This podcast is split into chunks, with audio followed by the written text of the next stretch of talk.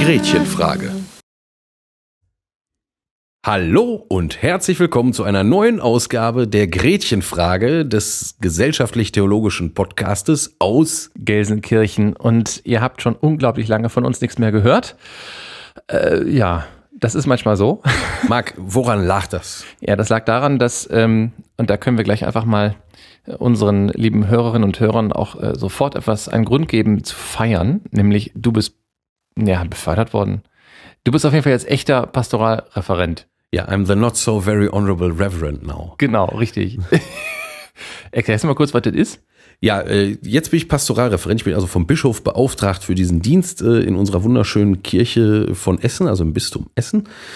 Ähm, das ist geschehen zusammen mit fünf anderen Kolleginnen und Kollegen im Essener Dom und dann noch, noch drei, also wir waren insgesamt zehn, das war schon äh, schön und ein rauschendes Fest. Ähm, ja, ich bin nach wie vor Diplom-Theologe und habe jetzt also diese dreijährige ähm, äh, pastoral praktische und pastoral psychologische, wie es im Zeugnis dann hieß, äh, mhm. Ausbildung äh, hinter mich gebracht und mit Erfolg abgeschlossen ähm, und äh, darf mich jetzt äh, Pastoralreferent nennen, was ich vielleicht hier und da auch mal tun werde. Auf jeden Fall ist es ein schönes Gefühl, dass das äh, vorbei ist und diese drei Jahre, die gerade so das letzte halbe Jahr, muss ich sagen, das letzte Dreivierteljahr ist unfassbar schnell äh, verflogen. Also im Grunde bist du jetzt schon fast fertig, Marc. Das geht jetzt alles wie so. Ja, wir werden sehen. Also das ist tatsächlich ähm, so ein bisschen Grund Nummer zwei, warum es, warum wir einfach ähm, momentan Prüfungsgedöns, wenig ne? Zeit haben. Genau, Prüfungsgedöns ist so einmal bei dir jetzt.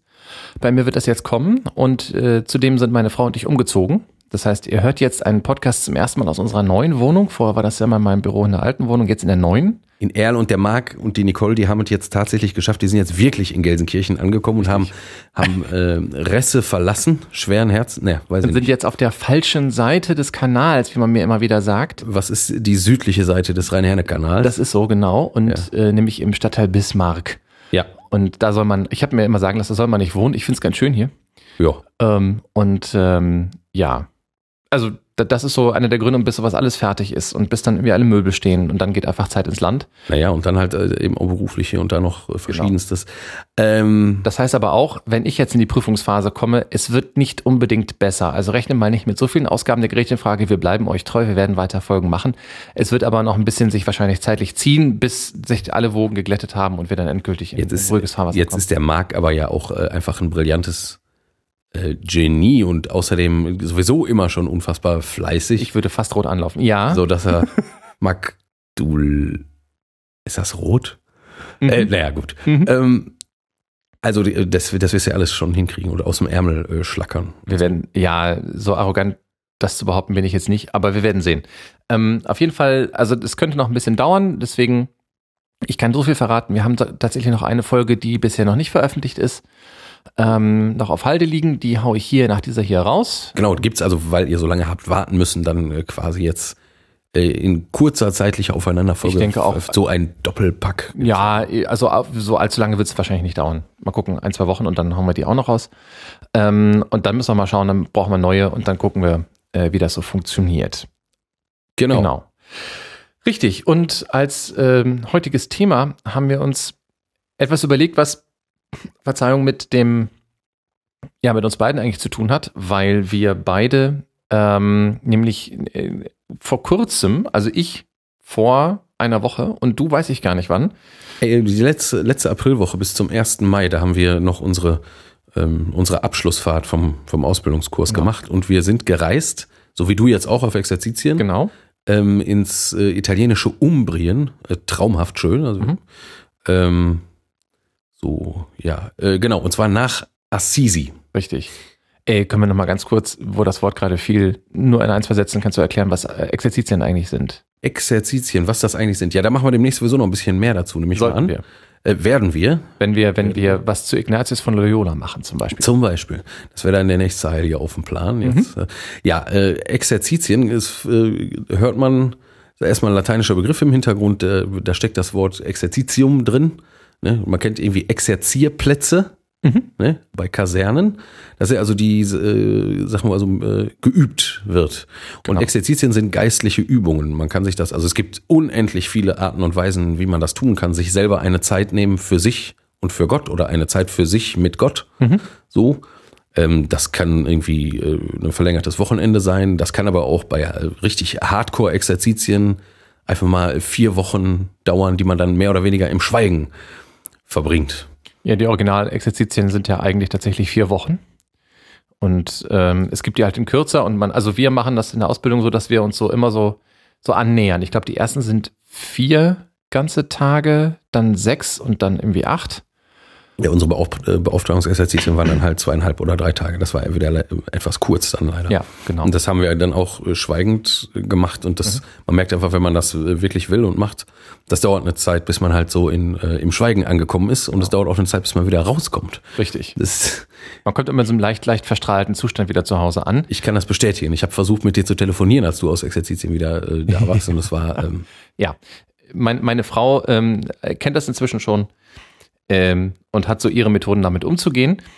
Ähm, aber das ist gar nicht das Thema, sondern wir waren genau für diese Exerzitien, also war ich jetzt letzte Woche für insgesamt acht Tage in Assisi. Jetzt warum nach Assisi? Genau, Assisi, weil das die äh, Geburtsstadt, Wirkungsstätte und der Todesort des heiligen Franziskus ist. Und weil wir da jetzt gerade noch äh, quasi so dicht dran sind und weil das auch echt eine interessante Figur mhm. in der Kirchengeschichte ist, ähm, und nicht zuletzt auch, weil der derzeitige äh, Papst äh, als erster äh, in der Weltgeschichte sich dazu entschlossen hat, den Namen des heiligen Franziskus anzunehmen, mhm. dachten wir, gucken wir doch heute mal, wo wir noch so schön voll mit Eindrücken von Assisi sind, mhm. ähm, mal so in das Leben des heiligen Franz und versuchen irgendwie dahinter zu kommen, was das wohl mit dem auf sich hat. Mhm. Ich kann vorneweg sagen, der war äh, massiv bekloppt. Ja. Äh, ja. Äh, da, also gibt es noch viele, viele Beispiele dann, ähm, ähm, wie man überhaupt sagen kann, dass äh, Heilige häufig irgendwie oder Leute, die dann von der Kirche äh, heilig gehalten werden, äh, naja, es, ja, es ist ja so. In der, in der Bibel schreibt Paulus ja auch ne, an ähm, alle Heiligen in Korinth. Und damit meint er jetzt nicht irgendwas Besonderes, sondern halt einfach alle, die, die sich halt äh, zu Christus bekehrt haben oder versuchen, ein christliches Leben zu führen. Die sind schon heilig. Jetzt gibt's ja noch diese besonders Heiligen. Genau. Wir können vielleicht mal kurz erklären, wie das dazu gekommen ist. Jetzt spielt ja gerade im Katholischen und ne, mit der heiligen Verehrung im Mittelalter, äh, später dann in der frühen Neuzeit von Martin Luther ganz massiv kritisiert. Da kommen wir sicher en passant auch noch so drauf ja. zu sprechen. Vielleicht mal kurz zu den zu den Wurzeln der Heiligenverehrung. Wie kommt das, dass gewisse Menschen ähm, äh, von der Kirche besonders verehrt werden und dass denen äh, Kirchen gebaut werden und tolle Grabmäler und so? Ähm, da müssen wir jetzt äh, zurückdenken an unsere Vorlesung bei Alfons Fürst, alte Kirchengeschichte. Ach du liebe Güte, jetzt, so. jetzt fragst du mich was. Die, Meine Güte. Die Anfänge. Ich hätte jetzt, boah, boah, das habe ich jetzt nicht nochmal nachgeguckt. Das weißt du wahrscheinlich besser als ich. Ähm, ich hätte jetzt stumpf gesagt, ach nee, Quatsch, Märtyrertum, oder? So. So, natürlich. Entschuldigung, man muss ja auch einfach nur mal kurz sich in sein christliches Herz erinnern. Naja, also wir haben, das frühe Christentum macht ja die, die, ähm, also sehr früh die echt unschöne Erfahrung, dass ihr Glaube auf Widerstand stößt. Das hat einmal damit zu tun, dass natürlich alles im Römischen Reich als suspekt an, betrachtet wird, was den Kaiser nicht als, als König und Gott verehrt. Ähm, dann gibt's sehr früh schon diesen Konflikt, was ist eigentlich, wenn ein Soldat Christ ist? Ne? Darf der seinen Kriegsdienst leisten? Und nicht wenige haben gesagt, nö, darf ich nicht. Ähm, das hat also schon mal irgendwie, also äh, von Massen äh, Desertion weiß ich jetzt nicht, aber es gibt sicherlich, also es gab durchaus Fälle von Menschen, die gesagt haben, ich greife dann eben nicht zum Schwert. Ne? Das verbietet mir mhm. mein Glaube. Und ähm, also Christen sind schon, die werden schon als subversiv wahrgenommen. Ja, ja. So, kümmern sich um die Armen und solche Geschichten. Und das ist, also die, die laufen immer so ein bisschen so parallelgesellschaftsmäßig äh, nebenher. Und das heißt, es gibt durchaus mehrere Wellen der Christenverfolgung. Alfons Fürst hat das mal sehr schön ausgedrückt mit, Christen wurden nicht aktiv von allen Römern oder Menschen im Römischen Reich jetzt ver also verfolgt, aber wenn mal Gewalt gegen Christen ausbrach, dann war, hat er das so den, da hat man so gesagt, ah, es trifft schon die richtigen. So. Mhm. Also es wurde halt nichts aktiv dagegen unternommen und es wurde zugelassen. Es gibt sehr wohl äh, unter uh, Nero, meine ich. Ja. Eine aktive Christenverfolgung. Nero, groß also eine, eine staatliche Ähm, da gibt es ein paar Wellen und ansonsten gibt es immer so eine unterschwellige Aggression gegen Christen. Und das heißt, es gibt die Ersten, die für ihren Glauben sterben. Also die vor die Wahl gestellt, ob sie jetzt an den Kaiser glauben ne, und, und zurückkehren zum Staatsglauben oder eben Christen bleiben, wählen, Christen zu bleiben. Also nochmal, nur dass man das nicht in den falschen Hals bekommt. Den Römern war das eigentlich scheißegal, was die Leute glauben. Also Mhm. die Religion der, der Leute war den Römern total wurscht. Richtig. Die Römer hatten nur ein einziges Interesse und das ist äh, den Staat zusammenhalten. Mhm. Und ein, äh, ja, ein Aspekt dieses Staatszusammenhaltens war natürlich das gemeinsame römische Recht. Ne? Mhm. Also auch die Pax Romana, der römische Friede, das ist ja mit Durchsetzung des römischen Rechtes äh, ne, äh, in Verbindung gegangen. Aber das andere, ähm, also das, was den Staat wirklich im Innersten zusammenhält, ist schon auch ein gemeinsamer Kult. Mhm. Kultus ne, heißt eigentlich in der Ursprungsbedeutung ähm, so die Kunst, den Acker zu bebauen, ne? also den Acker zu bauen. Also das ist eigentlich Mhm. Kultus. Ne? Also so in- kann man übertragen, so einen Staat am Florieren halten. Ja, so. Kultur dann als Lebensraum Ja. auch. Ne? Hm? Und da, so, und das war den Römern also enorm wichtig. Ne? Also letztlich ähm, der Identifikationspunkt aller, die im Römischen Reich waren, ist halt nun mal äh, Rom selbst und darin oder darauf der Kaiser. Ähm, oder in früheren Zeiten dann natürlich irgendwie auch, ähm, äh, weiß ich nicht, also die, äh, die Vertreter der Republik oder so, die dafür standen. War, war ja nur eine sehr kurze Phase in der römischen Geschichte. Ähm, genau. Und ähm, also für den Kaiser zu beten oder Opfer zu bringen in den Tempeln für den Kaiser, das ist im Grunde ein politischer Akt. Das ist äh, genauso wichtig, wie dass wir heute in unseren Demokratien wählen gehen. Mhm. Ne? So ist damals wichtig, äh, im, am Tempelkult teilzunehmen, nur mit dem kleinen Unterschied, dass wir äh, auch zu Hause bleiben können. Ja, äh, ich würde sogar noch, äh, vielleicht hinkt, also gut, alle Vergleiche hinken. nicht. ja. Der Aber- hinkt schon mächtig. Aber denk mal, ähm, nein, nein, der, der ist ja gut. Ich, ich hatte jetzt gerade einen anderen im Kopf und zwar, ähm, es geht auch so ein bisschen um öffentliche Bekundung, dass man diesem Staat angehören will. genau. Ja, hast du, es gibt nämlich jedes Mal bei einem großen Turnier, WM oder EM, gibt es die Diskussion darüber, dass Mesut Özil die deutsche Nationalhymne nicht mitsingt. Ne? Das ist Mhm. jedes Mal wieder ein Aufreger. Er hat das mal irgendwann begründet, ich habe das mal Ja, aber nachgelesen. es gibt ja auch, äh, sagen wir, blonde und blauäugige Deutsche, die die Nationalhymne auch nicht Ja, mitsingen. tatsächlich singen alle mit außer ihm. Echt? Ja, ja, Ja, gut. Im Moment ist das so.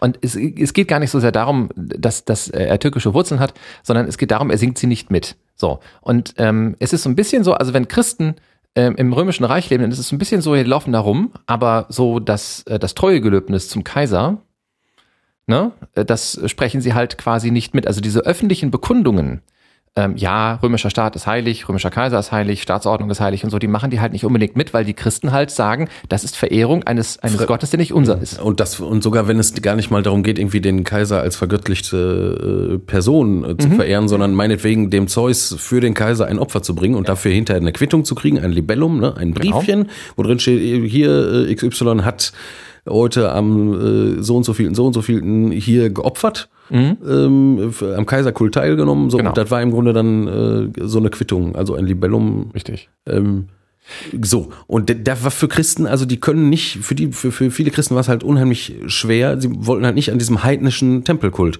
Genau. teilnehmen. Ne? Ist ja auch eine große innerbiblische Diskussion. Der, der Paulus hat da in den Briefen viel zu äh, geschrieben und ist auch später, das war so eine Frage, die sowieso sogar was den, den jüdischen Tempelkult anging, schon super kritisch war. Also, ne, dieses, wie, ne, also wie ist das mit, mit fremden Religionen oder mit, mit, äh, äh, mit Teilnehmen an fremden Kulten so. Ne? Genau. Also es ging so weit, dass Leute wie Tertullian, der irgendwie 150 so rumgelebt hat in Karthago, auch römische Stadt da zu der Zeit schon, ähm, sagt also, Christ kann nicht werden, wer auch nur im entferntesten mit diesem Kult zu tun hat. Hm. Will sagen, äh, wer Weihrauch handelt, mit Weihrauch handelt, Ja. kann nicht Christ werden für Tertullian.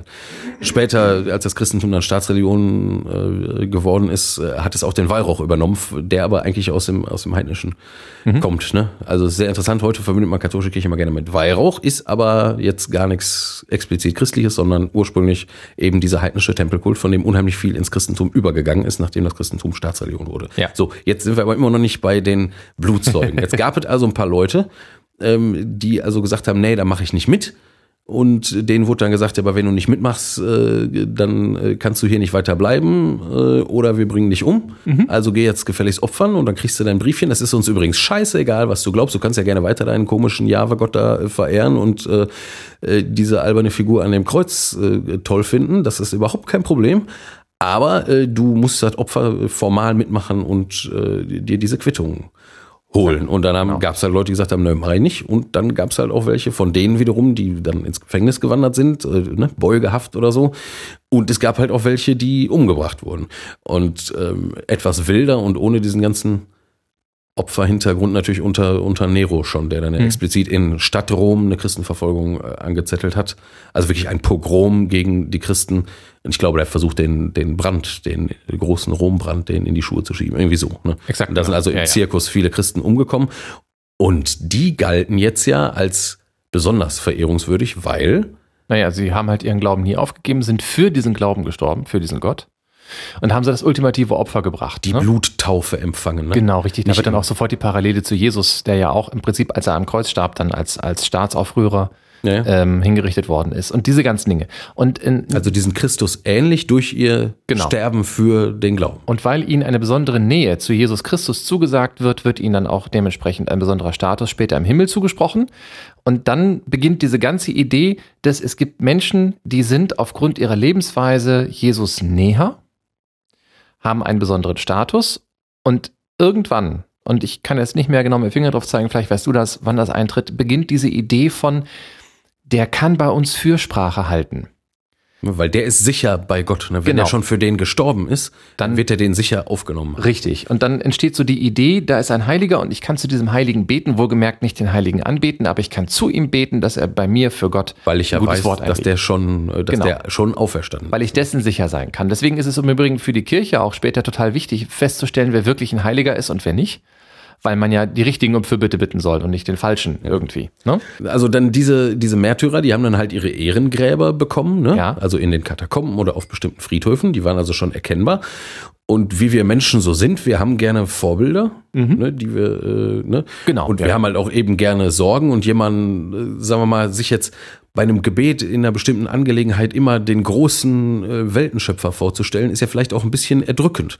Wenn ich jetzt aber weiß, hier da dieser äh, ähm, äh, ne, dieser Porphyrius oder weiß ich nicht, wer auch immer, äh, mhm. nein, Porphyrius hier war, glaube ich, kein Heiliger. Aber gut, also der, den hat man ja noch gekannt, ne? Genau. Der war ja ganz, äh, war ja eigentlich ein Mensch, mit dem konnte man gut leben. Und wenn man jetzt sicher sein kann, dass der ähm, Aufnahme gefunden hat äh, in der Herrlichkeit äh, Gottes, weil er äh, ne, fürs Evangelium gestorben ist in der mhm. Nachfolge Jesu, dann dann ist das ja vielleicht leichter, sich den mal vorzustellen beim Beten, als jetzt immer dieses große Ganze. Das ist übrigens zur Zeit von Franziskus ähm, auch so, tatsächlich. Also als er sein Bekehrungserlebnis hat, da ähm, hat das auch ganz viel damit zu tun, dass Jesus in dieser Zeit als Weltenkönig immer dargestellt wird. Sämtliche Bilder, die man so von ihm kennt, alle Kreuze, die man von ihm kennt, alle Darstellungen irgendwie ähm, die handeln von dem König, der auch auf einem Thron sitzend, äh, ne, nicht selten auch mit den Reichsinsignien, also irgendwie einer Form von Zepter oder Reichsapfel oder so, äh, dargestellt wird. Ja, eine, eine Figur, zu der man nicht wirklich gut reden kann. Ne? Also, weil da so ein Abstand ist. Genau, ne? weil da so ein richtiger Abstand. Zu einem König geht man nicht hin und sagt mal, ich habe da Mist gebaut was hältst du davon? Das macht man. Oder ich habe hier das und das Problem, was meinst du denn? Genau, richtig. Das ja. passiert halt nicht, sondern der ist ganz weit weg. Und da macht es Sinn, eine ganze riesige, und es gibt ja irgendwann Heerscharen von Heiligen, ne? Ähm, und äh, also dass man, dass man die halt irgendwie fragt. Und dann hat auch irgendwie, jedes Dorf hat da so ihren, ihren, ihren mhm. Dorfheiligen, so, ne, der nicht unbedingt aus diesem Dorf kommen muss, aber wo man so sagt, ja, das ist so unser irgendwie. Ähm, in, Im Bistum Essen sind es äh, Damian und Kosmos und Damian. Kosmos und, und Damian, genau. Byzantinische Ärzte. Was hat, was hat Münster?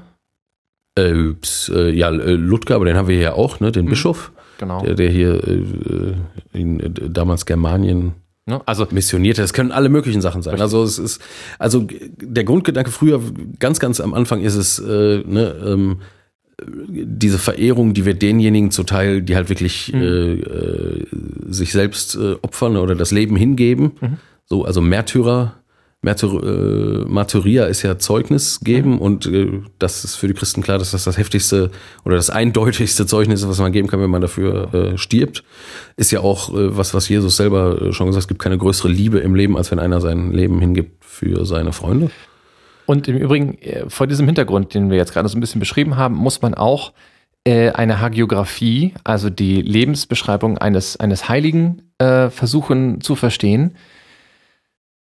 Die, die Beschreibungen oder Lebenszeugnisse eines Heiligen sind nicht unbedingt auch, aber nicht unbedingt dazu gedacht, historische Aufzeichnungen zu sein. Ne?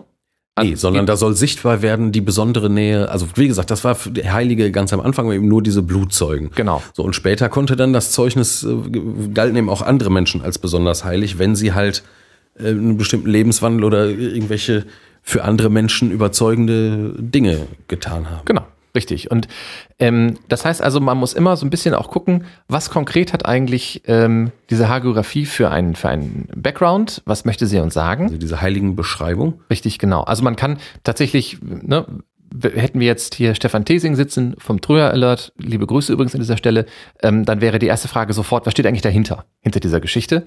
Ähm, diese Frage kann man stellen, ist auch durchaus sinnvoll, aber ähm, für, äh, sagen wir mal, aus theologischer Sicht ist eigentlich so die Aussage, was soll sie eigentlich den Gläubigen sagen, noch interessanter. Ne? Und kommt die eigentlich an? Das ist so ein bisschen die Geschichte. Vor allen Dingen, weil immer auch Elemente eines echten Lebens dahinter stecken. Es ist also ja nicht so, dass diese, dass diese Figuren äh, immer zwangsläufig ahistorisch sind, nur weil ihre Geschichte eventuell ein bisschen ins Kraut schießt. Ja. Also Franziskus zum Beispiel ist relativ sicher eine historisch existierende Figur. Nein, absolut sicher. Ne? Genau, äh, ebenso wie Ignatius von Loyola. Ich glaube, bei Laurentius war das nicht ganz sicher. Kann das sein? Du, äh, mh, äh, äh, haben wir nicht ein großes Heiligenlexikon? Nee, ich habe das hier nicht stehen. Ich meine aber, dass der nämlich letztens, also vor nicht allzu langer Zeit aus dem Katalog gestrichen worden ist, weil man eben nicht nachweisen konnte, dass es den wirklich gab. Also es passiert tatsächlich auch übrigens, dass Heilige, also, Erfunden werden. ja, und Ja. dass sie dann im, im Nachhinein, wenn man es entdeckt, dann wieder aus dem Katalog entfernt werden. Das passiert. Das ist natürlich für diejenigen so ein bisschen doof, gerade bei zum Beispiel Laurentius, ne? also Wanderheiliger, Heiliger aller Reisenden. Hm.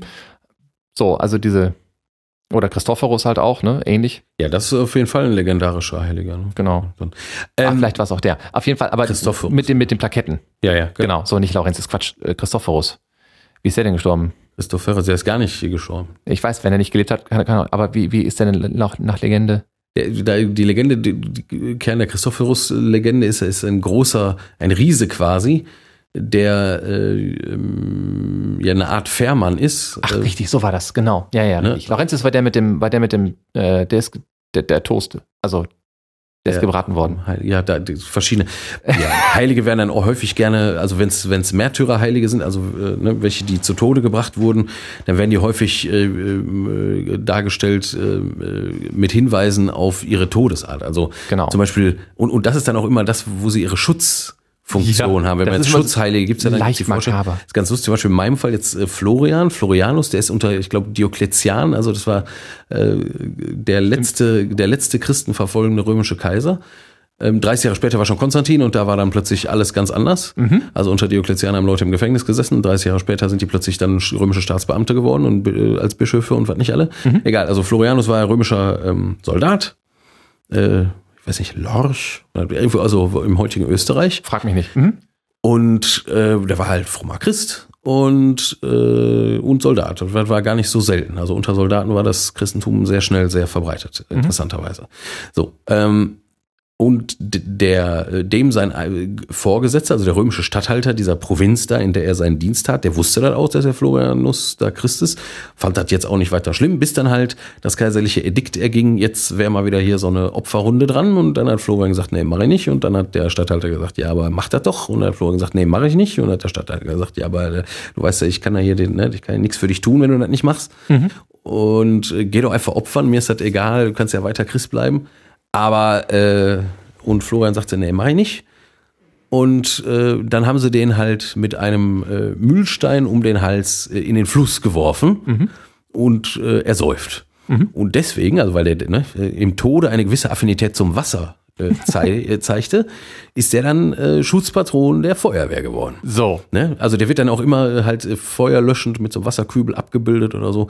Lustig auch bei der heiligen Lucia, der hat man äh, die Augen ausgestochen, auch in so einer Christenverfolgung. Mhm. Ähm, und die ist jetzt also Schutzpatronin Der Augenärzte. Ganz genau. Ja, Ernsthaft? Ja, ja und äh, halt gegen Augenkrankheiten. Und so. Und die wird halt auch immer dargestellt. Ähm, äh, meistens halt so äh, mit, mit irgendwie so einem äh, Kranz im Haar Mhm. und einem kleinen Tellerchen. Und auf dem kleinen Tellerchen, da liegen ihre Augen. Ja. Genau. Das, äh, so. Also Damit Christ- die gut zu erkennen sind. Ne? Christ, Christen haben ganz gerne, ja, also das muss man vielleicht auch noch mal ganz kurz nur noch eben sagen, äh, das mit den Bildern von, von Heiligen, also wenn die an, an so eine Kirche gemalt werden, die sollen ja den Leuten, die eventuell nicht lesen und schreiben können, sollen ja was sagen, die sollen ja zu einem Menschen sprechen.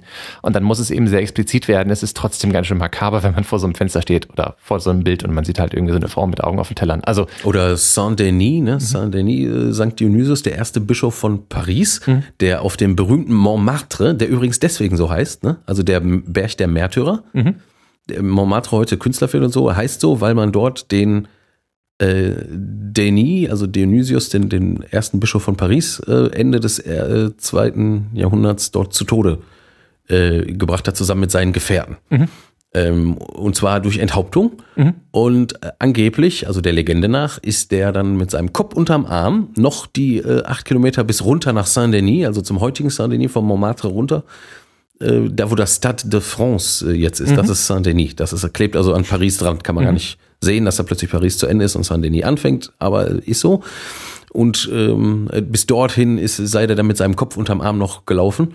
Äh, Der Hintergrund ist wahrscheinlich, dass der einfach umgebracht wurde und äh, zufällig hatte jemand äh, da unten äh, an dem Ort wahrscheinlich auch wieder eine reiche Witwe oder so halt eine, ein schönes Grab für den frei. Ne? Und ist er dort beerdigt worden und dann ist die Legende erst im Nachgang Ja, ja. entstanden. Gut, äh, können wir jetzt alle nicht wissen. Wichtig ist, wie wird der dargestellt? Der wird halt dargestellt als Bischof, weil das war er ja, also mit so einer Mitra und mit so einem Stab und allem.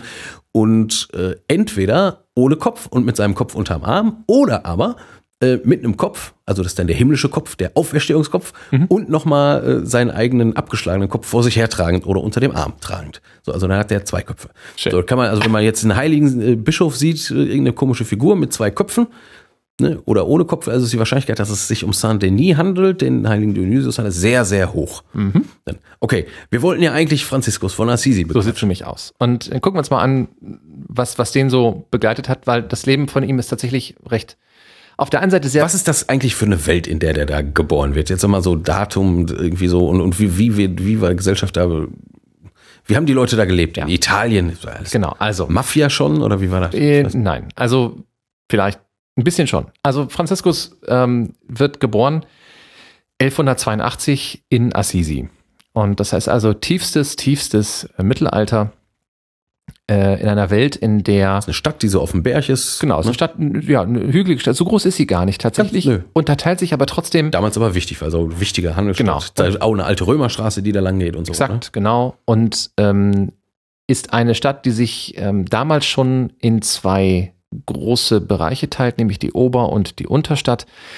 Ähm, spannend für Assisi ist, dass es im Prinzip so drei Gesellschaftsschichten tatsächlich gibt. Ne? Also einmal das, das typische Fußvolk, also Bauern und ähnliches, ähm, die in der gesamten Legende um Franziskus immer nur so eine kleine Rolle spielen.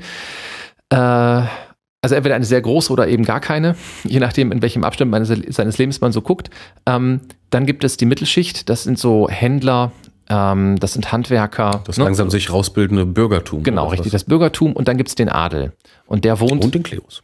Ja, gut. Ähm, und dann, genau, den Adel. Und ähm, dieser Adel lebt halt in der Oberstadt und versucht also auch schon räumlich deutlich zu machen, dass sie mehr wert sind.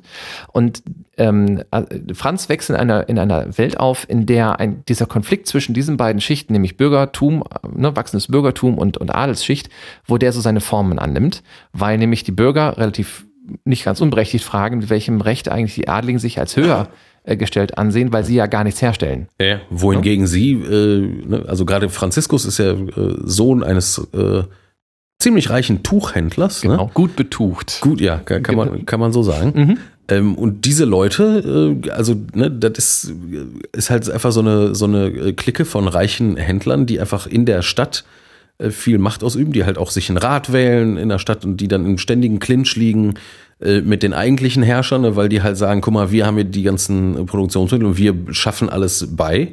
Mhm. Ne? Und äh, euer ganzer Reichtum basiert auf, äh, auf unserer Arbeit. Klammer auf, auf der Arbeit unserer Untergebenen, Klammer zu.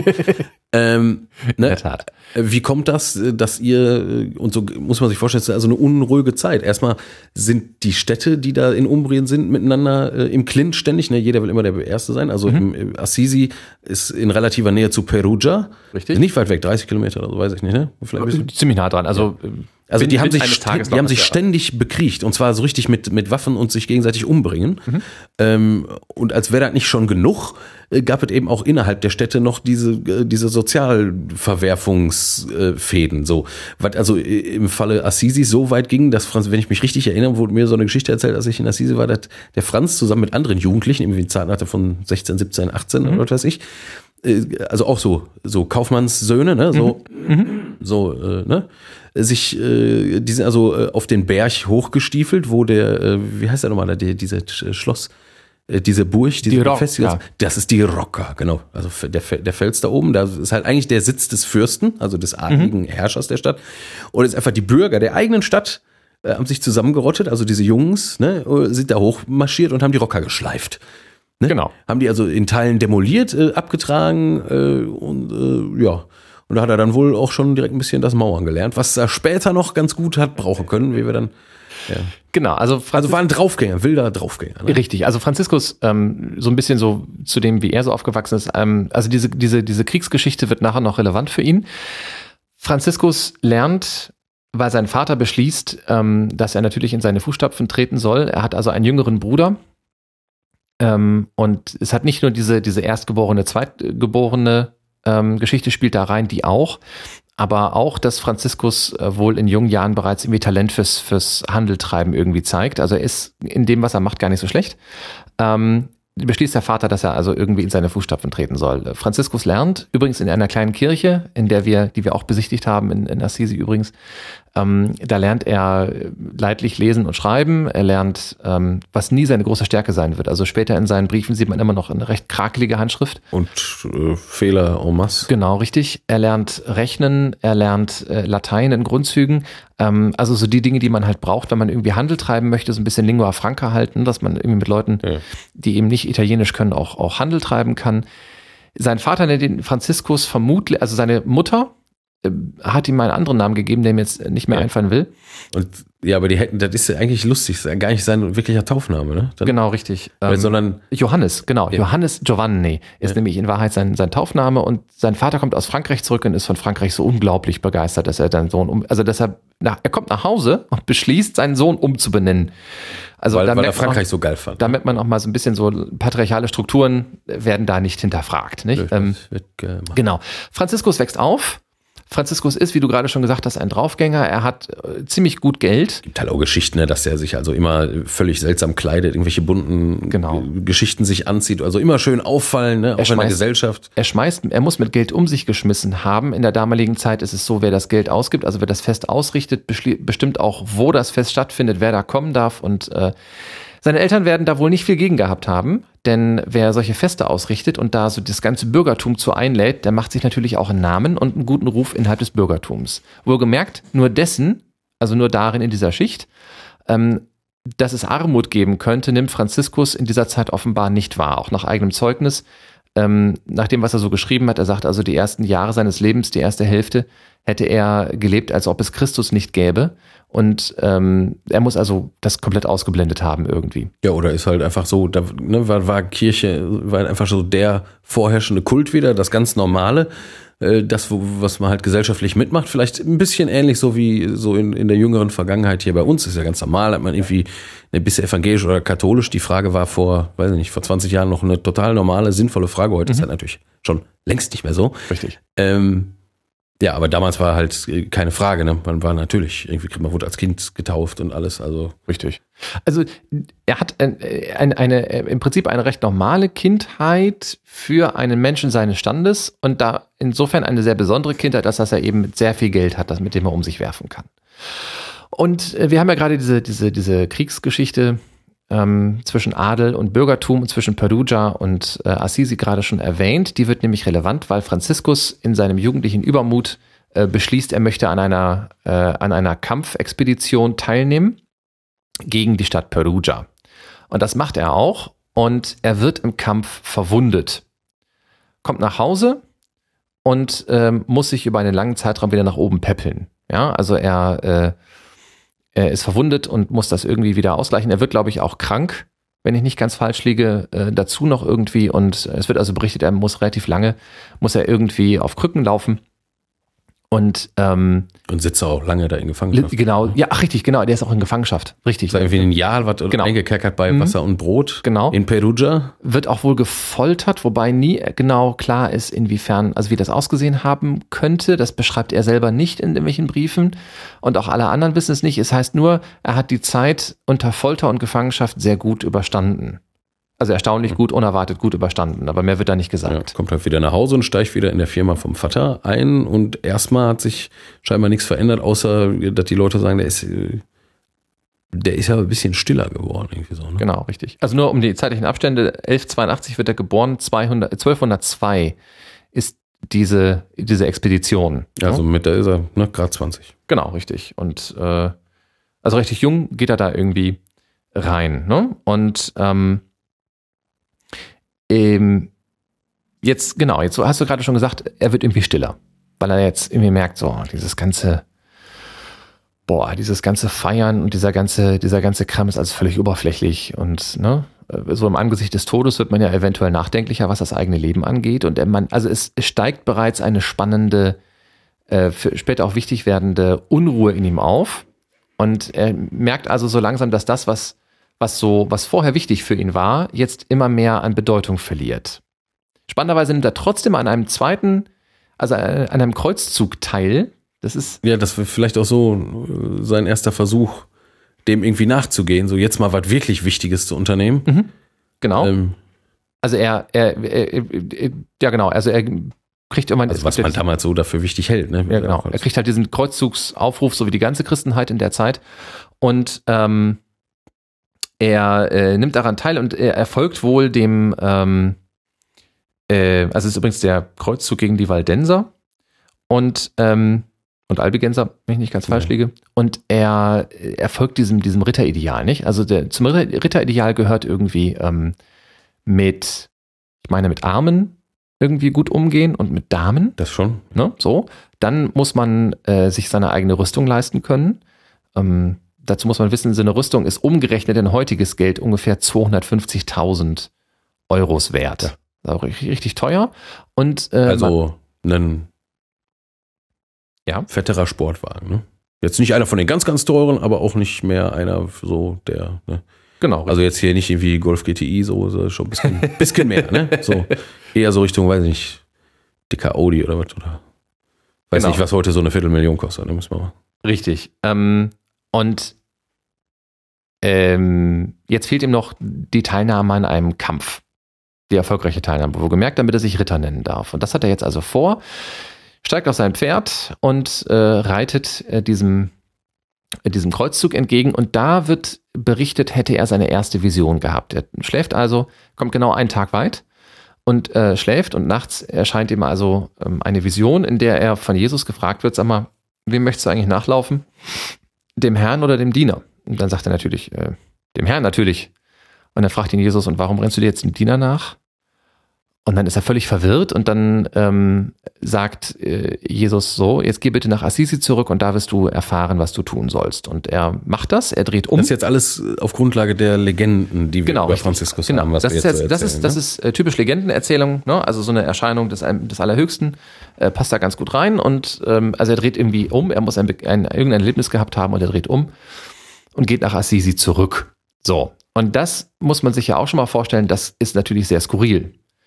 Ähm, du bist als glorreicher Held abgereist, alle haben dir zugeguckt, ne? du hast eine verflucht schwere Rüstung und natürlich auch Gefolge so ein bisschen, das wird immer nicht erwähnt, aber das gehört natürlich dazu.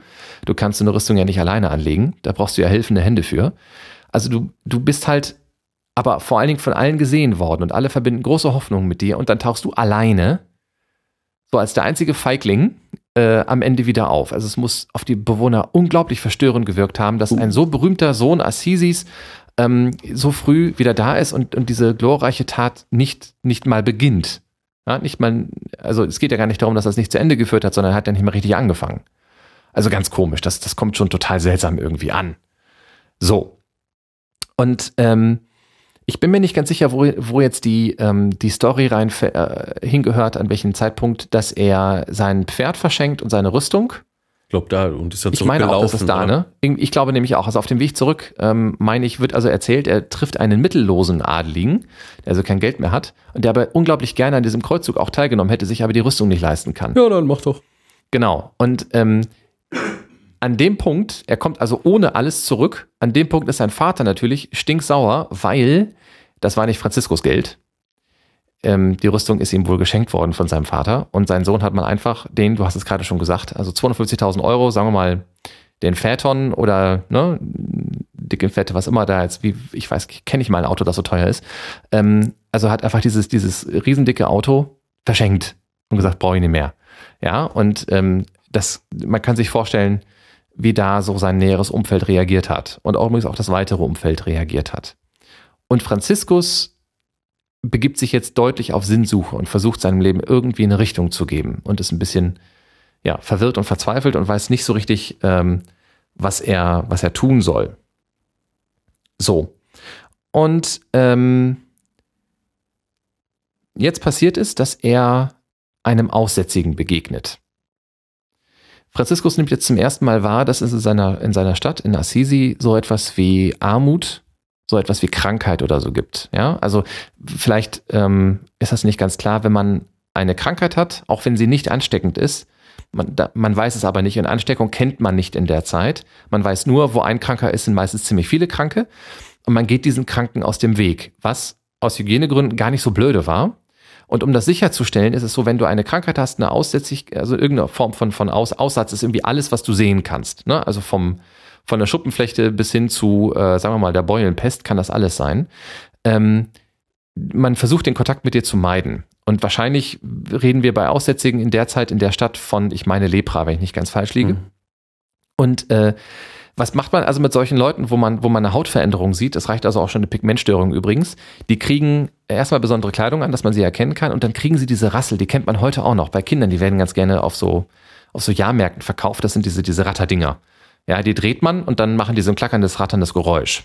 Und die Teile sind ursprünglich dazu gedacht, ähm, dass man hört, oh, da kommt ein Kranker, ich gehe hier mal weg. Ja, gehe ich mal auf eine andere Straßenseite. Genau, hm. richtig. Ne? Also die mussten das, wenn sie eine Stadt betreten haben oder ein beliebtes, belebtes Gebiet, dann mussten die die rattern, damit die Leute eine Chance hatten, denen aus dem Weg zu gehen.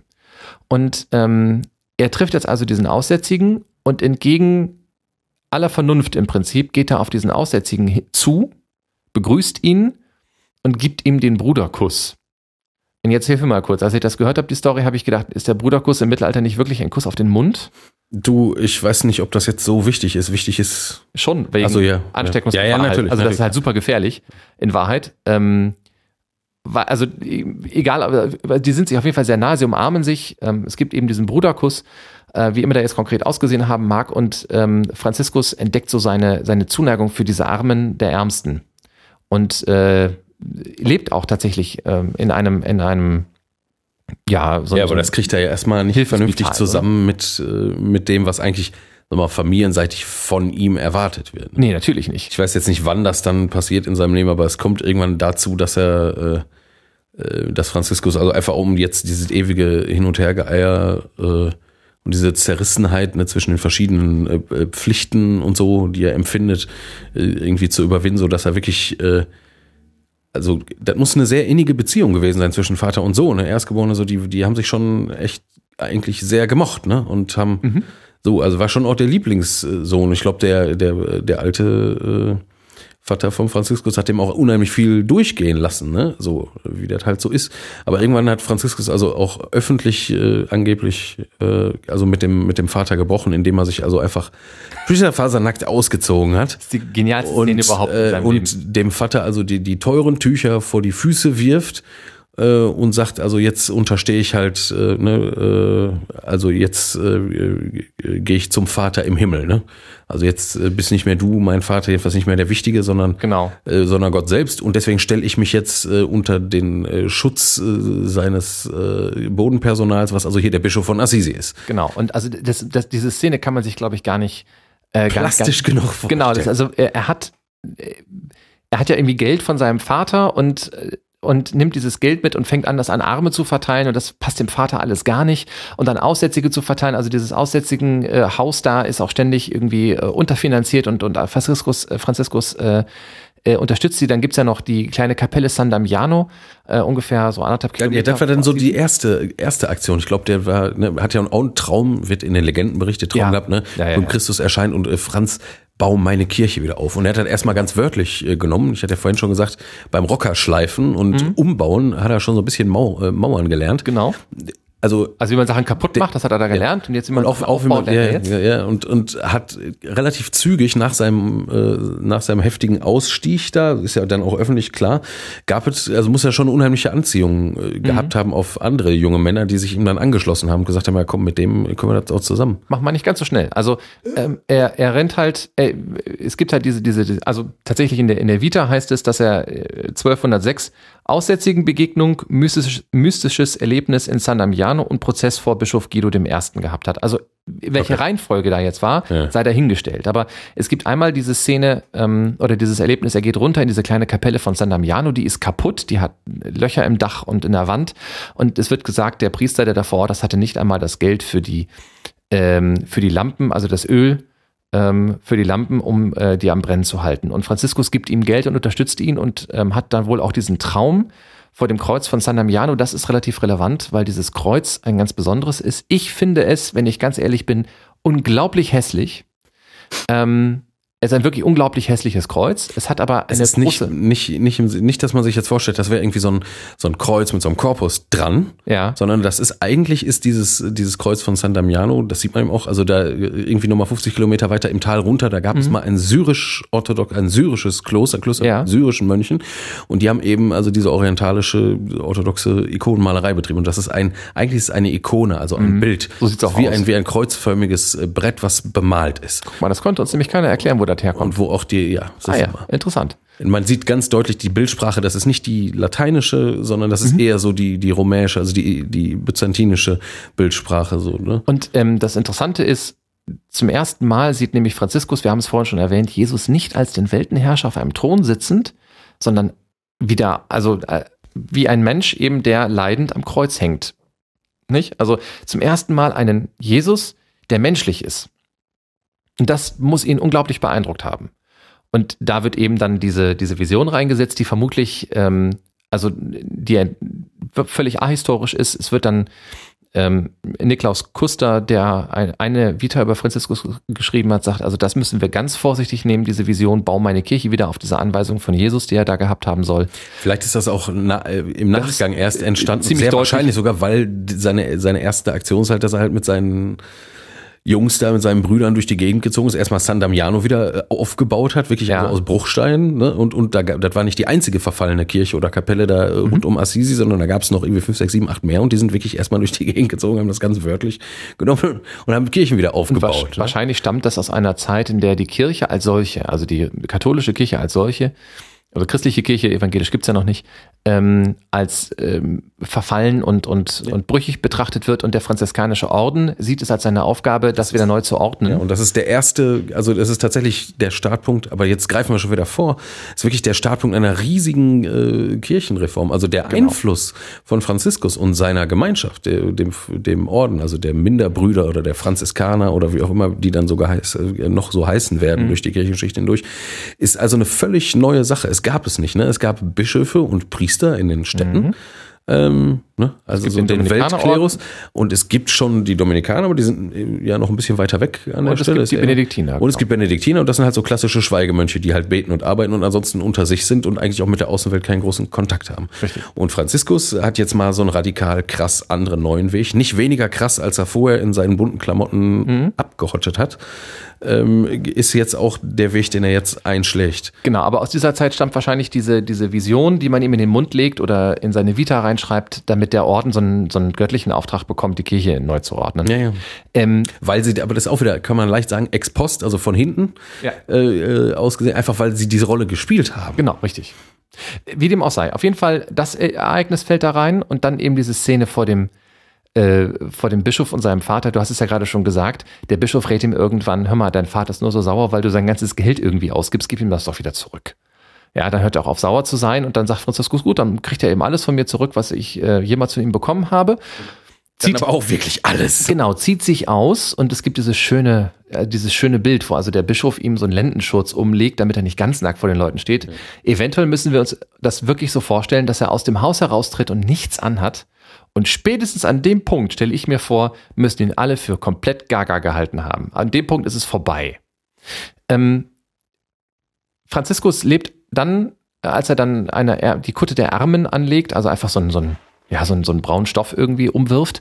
Also das, was eben so die ganz Das Armen ist gar nicht so leicht in seiner Zeit. Ne? Natürlich. Ich meine, weil Besitz jetzt gerade in seiner, äh, Ja, in ja. seiner Gesellschaft gehört einfach dazu. Genau. Ich glaube, mich zu erinnern, dass der sogar ähm, eine Eingabe beim Papst hat machen mü- müssen, dass der in Armut leben darf. Ja, ja. Das haben die nicht Also dann gesehen. wurde ihm, wurde ihm äh, vom Papst garantiert, dass er in Armut leben darf. Also Franziskus hat ein bisschen Bibel gelesen so und hat also gesehen, ja, mit der Armut, äh, das ist auf jeden Fall was, äh, was Jesus ganz deutlich und laut und wiederholt und eindeutig empfiehlt. so schickt er seine Jünger aus und sagt, ihr geht bitte ohne Tasche, ohne Vorrat, mit nur einem Kleid und ohne Stock. Also etwas, mit dem man sich verteidigen kann in aller Regel. Ne? Gegen die geht, ihr, geht ihr los und äh, guckt, dass der Heilige Vater, also dass der Groß, dass Gott euch irgendwie schon ähm, äh, am Leben erhalten wird. Nicht? Also, dass ihr diese Erfahrung machen könnt, das könnt ihr halt erst machen.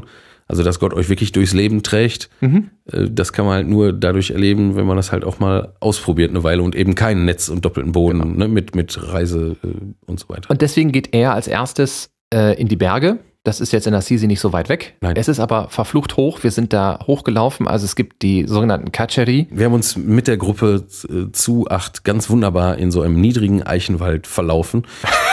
Aber sowas von Ist das so? Ja, ja, da war so ein Hinweisschild, äh, Kartscherie, da lang und dann, ja, guck mal, wir wollen nicht die ganze Zeit auf der Straße, vielleicht gibt's auch noch so einen Feldweg und da gab's da so einen Feldweg und dann ging ja noch zwei, drei Schleifen Serpentin da den Berg hoch und dann stand man vor einem, weiß ich nicht, irgendwie äh, geteerten Fundament. Wahrscheinlich war das eine Art Wasserwerk, Dingsy.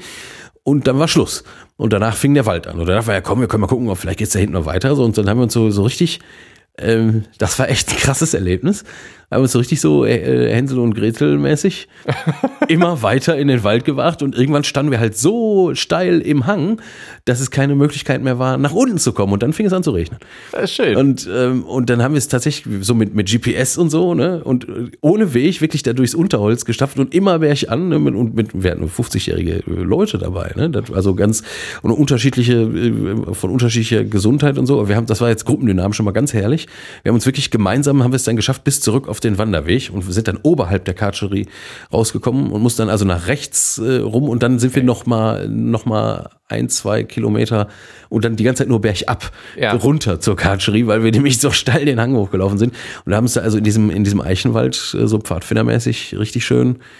Das war, äh, das war stark. Also da kann man sich schon vorstellen, dass man da gut auch so ne, noch eine kleinere Stadt und noch weniger Landwirtschaft drumherum. Da ist ganz schnell ganz wild. Schon direkt vor den Toren der Stadt ist man ganz schnell in der Wildnis.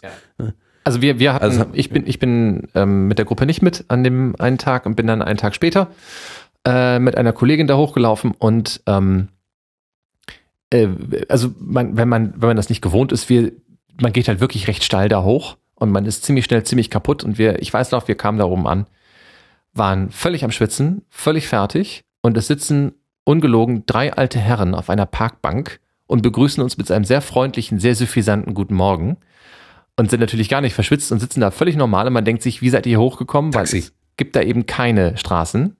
Mhm. Also vor den Katscheri noch, mitten im Wald. Ne? Auf so einer kleinen Anhöhe saßen die da und begrüßten irgendwie Touristen und haben sich in Ast abgelacht, dass die alle so kaputt aussehen. Ähm, genau, man geht also dann in die Katscheri rein und das sind also im Prinzip So Einsiedeleien. Einsiedeleien, genau. Also das ist Loch im Berg. Das ist nicht mal von Hand gemacht, sondern das ist einfach nur ein, ein natürlich entstandener Höhle. Höhleneingang, der gar nicht besonders weit ist, vielleicht ein, zwei Meter oder so, dass es ein bisschen vor Wind und Wetter schützt. Äh, die Luxusvariante ist mit einer kleinen Mauer davor. Eine kleine Hütte gibt es, wo drei Brüder drin gelebt, gelebt haben sollen und das war's. Und Franziskus lebt also da.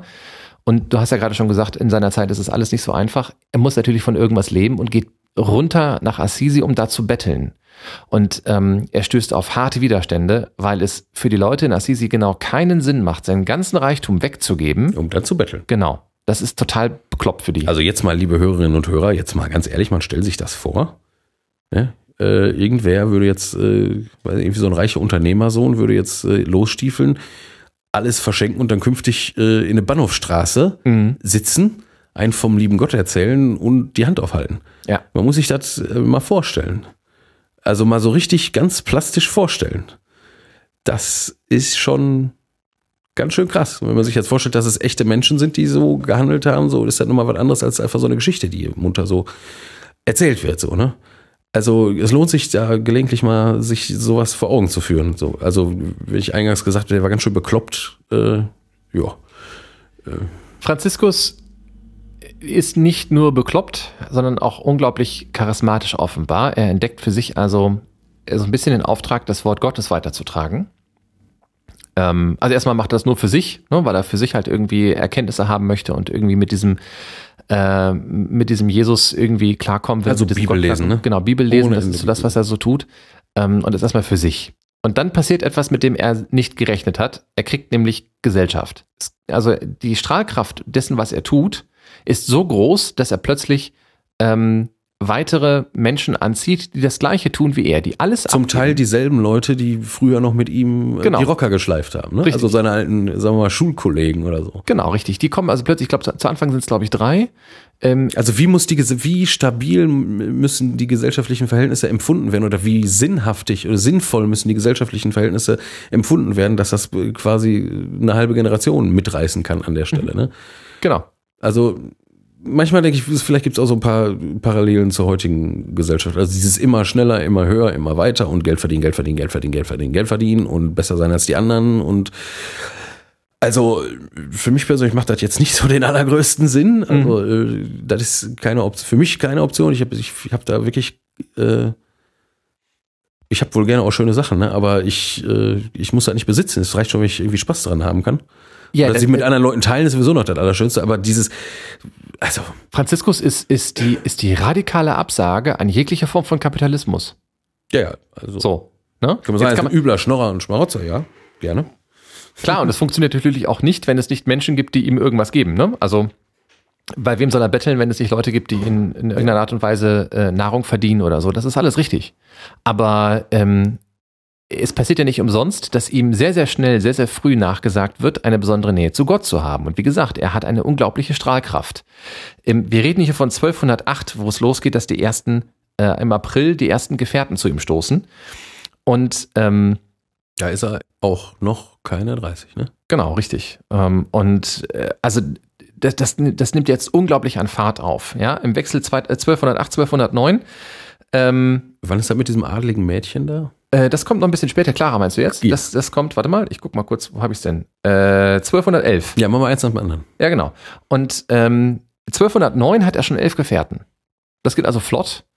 Menschen, die einfach so, so sagen, so, Natürlich ich sind es dann zwölf, ne? Wie die zwölf Apostel, ne? so sieht's nämlich aus. Komisch. Im Übrigen ist das auch Komisch. etwas, wo dann die, äh, die, die, die ähm, da sag schon, die, die seine Lebensgeschichte schreiben, so ein bisschen, naja, Die zwei haben wir jetzt mal für eingezählt, damit wir auf die zwölf kommen. so sieht's aus. Ja, also vielleicht waren es auch 15, vielleicht waren es auch nur 9, ist auch egal. Der Punkt ist, er zieht mit seinen Gefährten jetzt nach Rom, weil er nämlich genau das möchte. Er möchte die offizielle Anerkennung Er möchte das haben. Privileg haben, äh, arm leben zu dürfen. Genau, Und auch wirklich so leben zu dürfen. richtig. Ja, und weil er leider äh, irgendwie doch äh, ja aus dem Geist äh, der Bibel äh, zu leben scheint, beziehungsweise wirklich äh, einfach nur das macht, was Jesus äh, seinen Jüngerinnen und Jüngern empfiehlt, kann der Papst auch nicht viel machen. Ne? Ja, äh, also äh, es gibt einen konkreten Grund, warum er das tut. Man denkt sich ja, was braucht er die äh, Legitimation des Papstes? In der Zeit äh, gibt es halt Kreuzzüge, nicht nur gegen äh, Muslime und um das Heilige Land zu befreien, sondern zum Beispiel auch so etwas wie den Albigenser oder Waldenser Kreuzzug. Das sind also eigentlich Reformbewegungen in Genau. der katholischen. Und die werden als Heretiker ja. abgestempelt vom Papst und das heißt, er zieht mit Kreuzzugsheeren nach Frankreich, um da Ähm, Waldenser zu klatschen, Albigenser zu klatschen. So sieht's aus. Und damit er nicht, also damit Franziskus nicht auch noch irgendwie in diese Fronten gerät und sich Angst, also sich anhören muss, dass er Heretiker sei mit dem, was er so tut, weil er tut nämlich etwas, was er eigentlich nicht darf. Er predigt, obwohl er kein Priester ist. Mhm. Und das ist in der Zeit, Laienpredigt ist nicht erlaubt. Und das muss er sich absegnen lassen. Und deswegen geht er nach Rom. Innozenz der Dritte segnet das ab, hast du gerade schon gesagt. Und er darf also jetzt in dieser Form leben. So. Ähm, und dann gibt es, ja, dann fangen sie an zu überlegen, wie wollen wir das jetzt eigentlich hier tun? Weil Franziskus ist eigentlich ratlos. Er sagt selber, mir hat keiner gesagt, was ich machen soll, als plötzlich Leute zu mir kamen und mit mir zusammen diesen Lebensstil teilen wollten.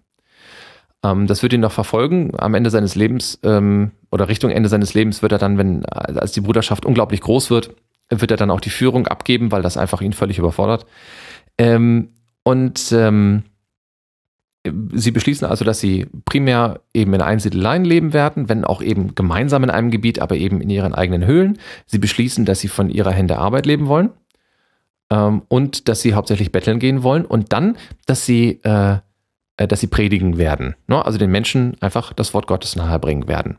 Und dann schickt er die ersten Brüder zu zweit aus und sagt, macht mal Predigtreisen. Erst so das Gebiet um, um Italien rum, Norditalien und ähm, später dann, als die Bewegung immer größer wird, auch in andere Länder. Also noch zu Lebzeiten wird es, wird es, wird es Hunderte, Tausende von Brüdern geben. 5000 am Ende, ja. Und es wird Regeln, es, es wird Niederlassungen geben, das wird äh, also äh, hier Minderbrüder, ne, Fratris Minoris, Mhm. Spätere, spätere Franziskanerorden wird es, also die werden schon dauerhaft äh, noch nördlich der Alpen sein, also in, ne, im, im heutigen Bayern, äh, damals war es ja auch schon Bayern, ja. Also äh, ne, bis dahin äh, so eine Verbreitung wird das haben. Also mhm. ne, äh, bis äh, also völlig crazy. Das ist äh, das ist ähnlich, sorry, ich muss jetzt einfach einmal, das ist Bitte. ähnlich schnell und ähnlich krass wie gerade Pokémon Go einsteigt. Ja, außer dass äh, Franziskus eventuell nicht Gotta Catch 'em All als, als äh, ja. Titel hatte. Wobei, naja, vielleicht okay. insgeheim schon, aber dann für eine andere Sache. Ne? Wie war das Und, mit äh, Vergleiche Hinken? Egal. Ähm, 1211 ähm, äh, strahlt diese Bewegung auch auf eine junge Frau aus, die aus der Adelsschicht kommt. Oh ja. Clara.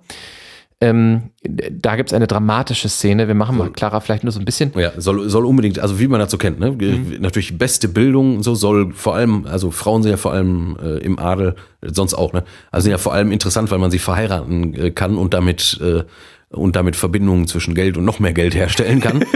ähm, genau. Ne? Das so, und das ist auch der Plan für sie. Und sie soll natürlich eine gute, adlige äh, Frau abgeben am Ende. Mhm. Und die ist schon, also die hat sich wirklich immer um das Heiraten drumherum gedrückt und die ist schon fast wieder raus aus dem heiratsfähigen Alter, was man irgendwie so mit zwischen 13 und 17 oder 18 erlebt. Irgendwie so total und die ist, glaube ich, schon 19 oder so. Mhm.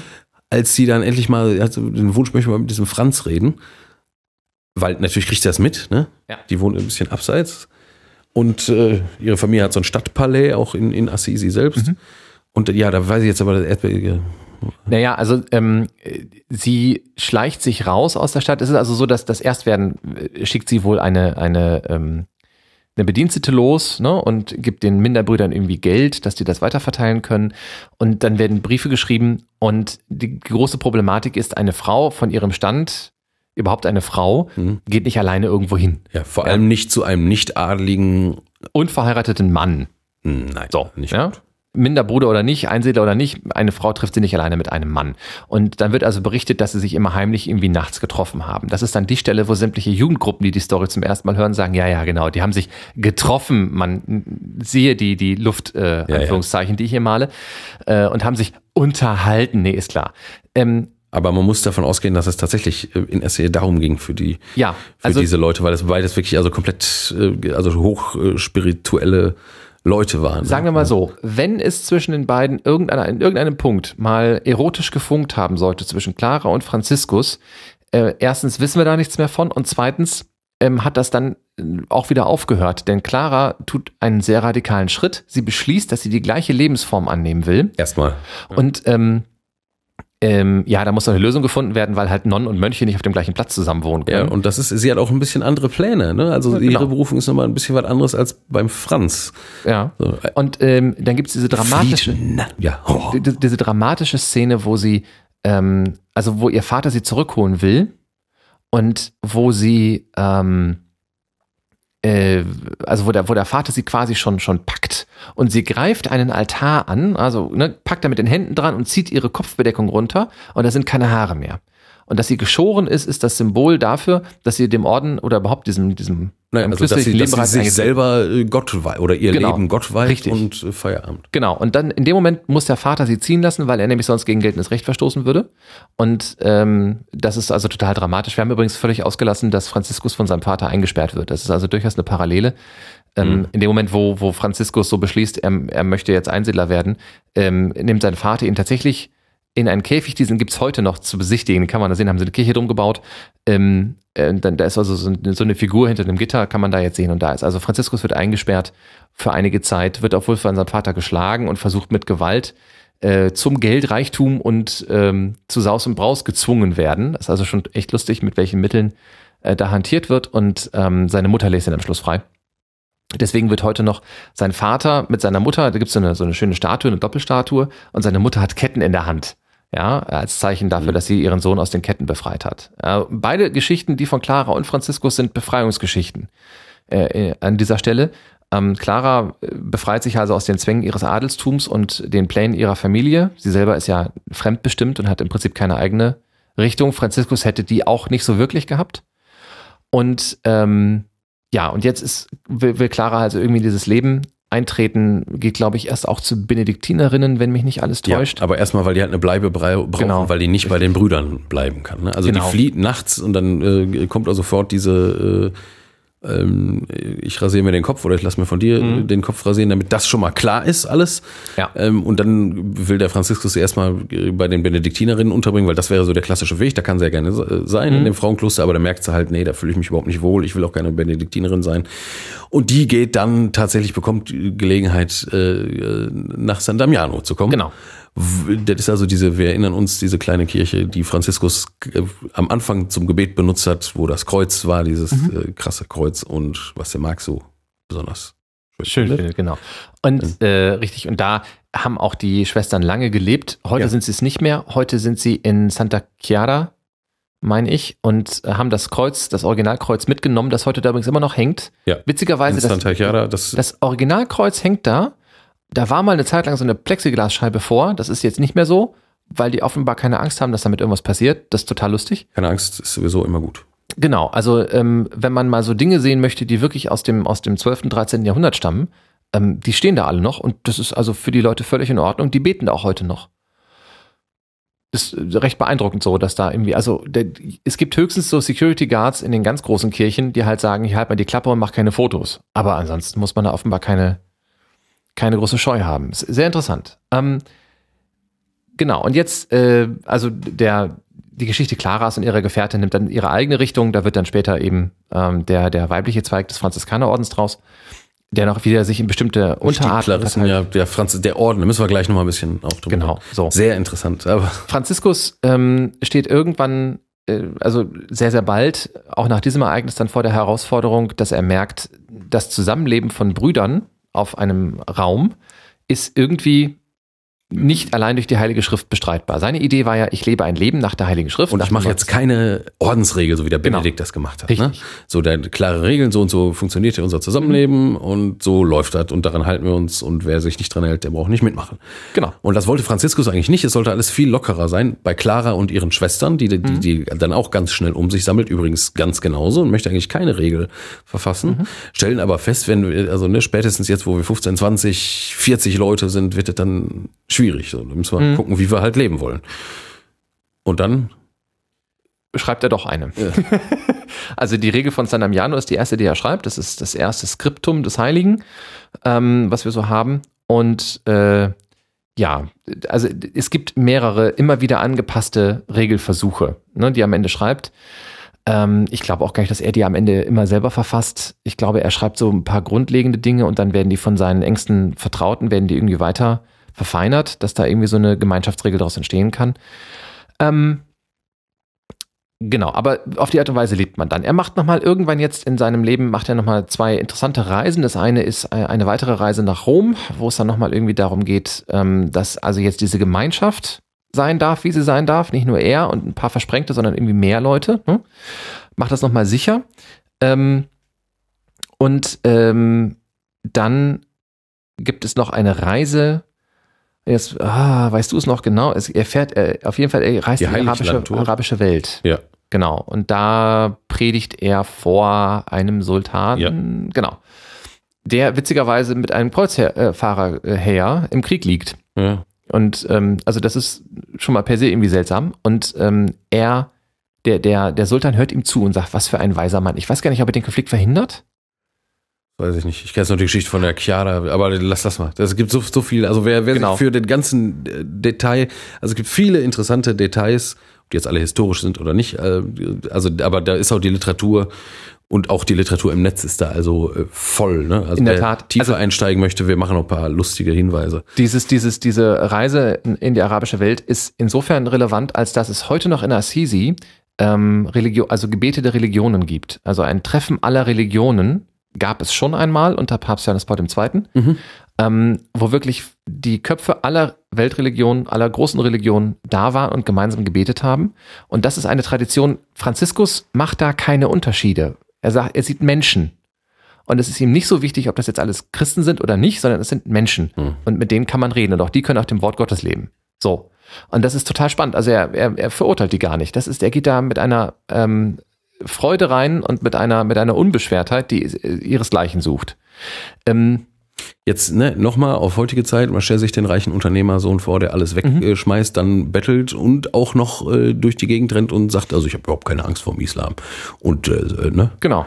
so. Am besten noch Frieden in den Nahen Osten bringt. Ja. So, ne? Oder äh, jetzt hier eben äh, Attentäter davon abhält, in LKWs zu steigen und durch Menschenmengen zu fahren. Also ähm, das ist in seiner Zeit ist es, ist es sehr, sehr krass, was er tut und es wäre heute nicht anders. Ähm, es gibt noch eine, eine Story, ähm, die insofern wichtig ist, als dass man immer Franziskus daran erkennt, dass man dieses Bild sieht. Und zwar gibt es ein sehr berühmtes Bild, bei dem Franziskus zu der Natur redet. Ähm, Es wird also gesagt, Franziskus sei der, der mit den Vögeln äh, spricht, der den Vögeln predigt und den Tieren der Erde predigt. Wenn man einmal die ähm, Simpsons-Folge gesehen hat, in der Homer beschließt, nicht mehr zur Kirche zu gehen, äh, da taucht irgendwann dieser Moment auf, wo plötzlich Vögel auf seinem Arm ähm, sich sammeln und er steht in so einem braunen Morgenrock da. Ne? Und das ist also natürlich Das eine ist harte Anspielung auf Franziskus. Und äh, diese Vögel nerven ihn auch, weil sie auch unter der Dusche immer noch auf seinem Arm sitzen. und ähm, in dieser, äh, wenn man zur Catchery hoch äh, rennt, dann steht da dieser Ölbaum, ähm, Olivenbaum, Ölbaum sei schon, ähm, Ist ja richtig. Olivenbaum, ähm, wo er eben de, zu der Natur gepredigt haben soll. Und ähm, das kommt daher, dass man halt darstellen wollte, Franziskus bringt das Evangelium in die Natur zu der ganzen Schöpfung. Also allen Menschen Wo das und allem. Evangelium ja eigentlich schon ist, ne, wo er es ja auch Genau. selber her hat. Richtig.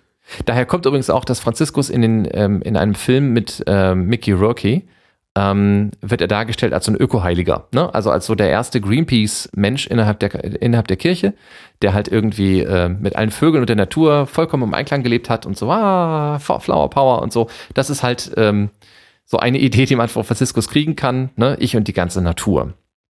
Ja, also the- theologisch sehr interessant. Mm, Also so, so gewisse Alleinheitsgedanken ne, sind da immer schon drin. Also ganz berühmter Text, den verlinken wir auf jeden Fall, möglicherweise auch in unterschiedlichen Übersetzungen, ist ja der sogenannte Sonnengesang des heiligen Franziskus. Das ist ein großer Lobpreis. Oh ja, ja, ja, ja, ja. ne, Mhm. wo er, wo er so in die Natur guckt und äh, sagt, äh, wie sehr ihm das doch äh, alles gefällt und wie groß und wunderbar und äh, die ganze Welt ist und das ja alles äh, aus Gott ist. Und er nennt also im Grunde alles, was es so gibt, ähm, auch tote äh, äh, Gesteinsbrocken, wie zum Beispiel den Mond, äh, Schwester und Bruder. Genau. Also nicht nur die Menschen, sondern die Tiere auch und dann also bis hin zu den Gestirnen. Ne? Also Und den Tod. Äh, Bruder Sonne und Schwester Mond. Also äh, in, Ja. in romanischen Sprachen, nur im Deutschen ist die Sonne weiblich und der Mond männlich, in allen anderen Sprachen ist es genau andersrum. Ähm, ne?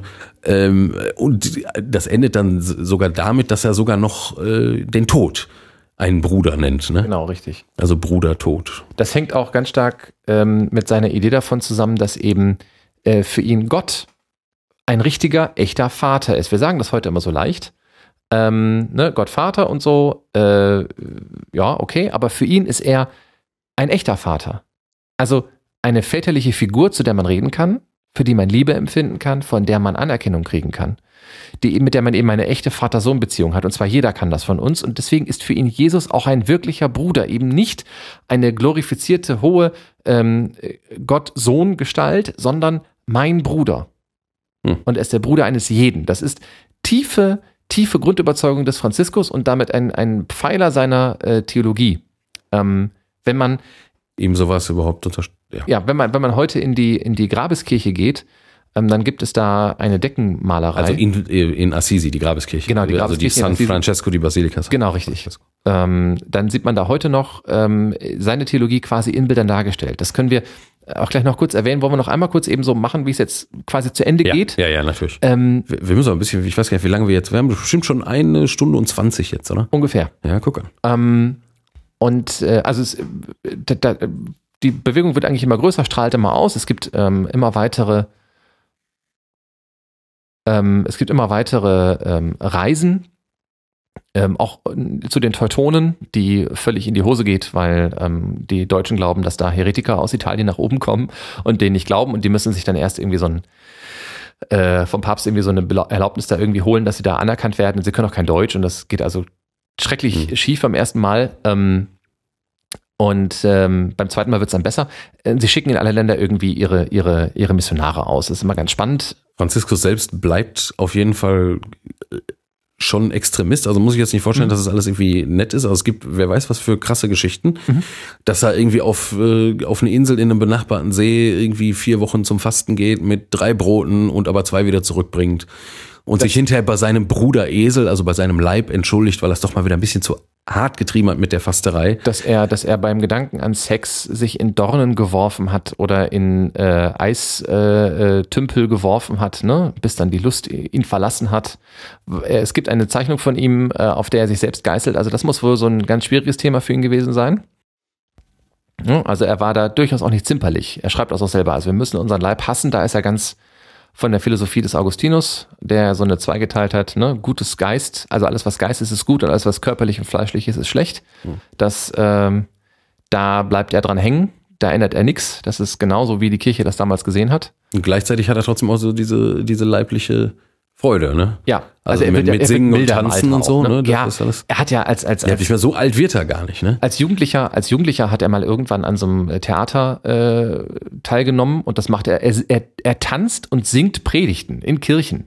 Ne? Das macht er später. Das ist sein, sein Charisma, so macht er das. Dann muss er so unglaublich lebendig und gut gemacht haben, ähm, dass als er das mal an Advent tut, an Weihnachten tut, sofort die Krippe erfunden wird. Ja, und das Krippenspiel. Ja. Ne? So, und das geht auf ihn zurück. Das ist eine Tradition, die er ins Leben gerufen hat. Ähm, es gibt, ja, also er, er, wird, als er älter wird und es seinem Lebensende äh, zugeht, wird er krank. Er muss wohl. Er war sowieso ständig ja, krank das unterwegs. Ist allerdings ne? richtig. Ähm, irgendwas mit den Nieren wird er wohl gehabt haben. Vermutlich hatte er was, was mit den Augen auch und vermutlich hatte er auch eine Lichtallergie. Also irgendwann äh, ist jeder Lichtstrahl für ihn eine Qual. Ähm, er muss sich in, in dunklen Räumen aufhalten, in denen nicht mal ein Feuer angemacht werden darf, weil ihm das weh tut. Also da, ähm, das, der muss unglaublich gelitten haben.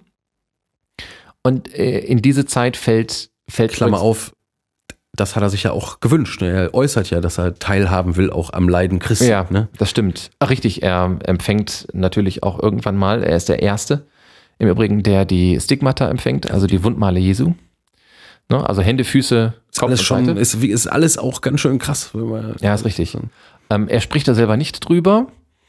Ähm, da könnte jetzt eine ganz lange Diskussion über Sinn, Unsinn und äh, Echtheit von Stigmata anschließen lassen. Aber durch die, die, wenn die Legende sagt, er hat die Wundmale Christi empfangen, dann sagt die Legende damit ja, ne, der hat, äh, der war wirklich ganz Christusförmig. Genau, der war ganz dicht dabei. Er, ne? er wird ja auch alter Christus genannt. Ne? Ja. Also nicht ey alter, sondern der, der andere. andere Christus. Also so, so wie das dann für alle Heiligen, was man eben, was wir eingangs über die Märtyrer sagten, das gilt dann genau. eben auch für ihn. Also der, das ist genauso wie, wie die Märtyrer in, in ihrem freiwilligen äh, Tod äh, Jesus gleich werden, so wird mhm. Franziskus eben auch durch seine Art genau. von Leben und Nachfolge Christus gleich. Und deswegen ist so das Göttliche präsent in der Geschichte ne? und äh, bleibt es auch in seinen Knochen.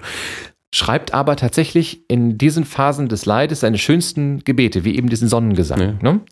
Ähm, ein bisschen krass ist es. Er hat halt eine unglaubliche Wirkung in dieser Zeit schon. Das heißt, er gilt zu Lebzeiten bereits sicher als Heiliger. Er ist natürlich nicht heilig gesprochen, das muss der Papst in Rom Das hat tun. dann aber auch nur zwei Jahre gedauert, oder was? Richtig. Und da steht die fette Grabeskirche da. ja, richtig. Und jetzt passiert also Folgendes. Ähm, Ja. die Städte, also es ist so, dass Franziskus im Sterben liegt, es ist klar, so lange wird er nicht mehr, äh, wird das nicht mehr machen. Und die Städte um ihn herum, also um Assisi herum, Perugia und wie sie alle heißen, die versuchen, Franziskus einzuladen und dafür zu sorgen, dass er in ihrem Stadtgebiet das Zeitliche segnet, damit sie Zugriff auf die Reliquien kriegen können. Das alleine ist total gruselig. Ziemlich gruselig. ja, zeigt aber eben, Gib ähm, uns deine Knochen. genau, Weil zeigt die aber, wissen ja, ne? Und genau das wird dann auch passieren mit den Ja. Orden und, und ne, auch letztlich, ne, das ist so ein, der ist wie so ein Frühling, ne, aber der vergeht dann auch wieder und dann kommt der heiße Sommer. Äh, Dann ist es, ne, der Orden wird auch, ne, auch mit, also Armut und barfüßig laufen hin oder her, aber auch die werden irgendwann Reichtümer haben, die werden sich auch mehrfach, es wird mehrfach zu Abspaltungen kommen, die Kapuziner spalten sich von den Franziskanern ab, genau. die Franziskaner in sich selber gibt's nochmal verschiedene Gruppen, so, die halt versuchen irgendwie dabei zu bleiben, so. Und letztlich ist, ist der Franziskanerorden plötzlich auch eine riesig große, reiche äh, Es Gesellschaft, es ist ne, mit, schwierig. mit Wirtschaftsverzwickungen Ja. und, und was nicht alle so. Also der Versuch, so, et so etwas zu verstetigen, ne, Mhm. führt immer wieder zu dem zurück, was man vorher schon kannte, offenbar. Es ist das ist unglaublich- nicht nur dem Franziskus passiert, das ist auch Dominikus, dem Ja. anderen, anderen großen Armutsprediger seiner Zeit äh, so passiert. Und Es ist, es ist unglaublich. Also es gibt diese, diese seltsame ähm, Zusammenarbeit zwischen Vatikan, also wenn man so möchte, Institutionskirche und eben dem Franziskusorden. Ähm, die Franziskaner möchten halt weiterhin ohne Besitz bleiben und deswegen sagt der Vatikan, ja gut, dann sind wir halt formell der Besitzer eures Reichtums, also dessen, was ihr besitzt. Ne? Und überschreibt auch einfach alles, was euch gehört, uns. Benutzt es aber weiter in unserem Namen. Jetzt ist natürlich die Diskussion groß, ist das jetzt Armut oder nicht? Weil formell gehört es ihnen nicht, aber sie leben natürlich schon äh, besser als in so einer Höhle in den Katschari. Ne? ist vielleicht auch ein Hinweis darauf, dass, sagen wir mal, wenn wir jetzt ganz religiös äh, werden wollen, also das mit der Nachfolge Jesu, so ganz einfach und so praktisch, wie der Franz das tut, das funktioniert mal so, f- ne, als, äh, als Zeichen, aber auch die Anforderungen sind ja einfach enorm und eine, eine ganze Gesellschaft lässt sich so nicht fahren. Ne? Das heißt, Das ist es muss schwer. irgendwie, also ne, was, was nehmen wir jetzt? Wir, se- wir sehen sehen's ja. Wer, wer durch Assisi geht, der wird feststellen, dass jeder Ort, ja, also es gibt am Ende dieses, dieses große Mattenkapitel. Das heißt so, weil man kleine Hütten mit so Grasmatten belegt hat. Und da haben die halt immer ihre Generalversammlung abgehalten. Das sind sowas wie heute Wellblechhütten, ja, also ganz einfache kleine Hütten mit so einer kleinen Kirche daneben, also wirklich so eine winzige Kapelle. Da kann man heute immer noch hingehen. Das ist auch alles immer noch da. Aber es steht heute in einem voll fetten, steingemauerten Dom. Ja. Das ist eine riesen Kirche, die unglaublich groß ist. Die ist wirklich, also eine Kirche in einer Kirche, da kann man sich vorstellen, wie groß die Kirche drumherum sein muss.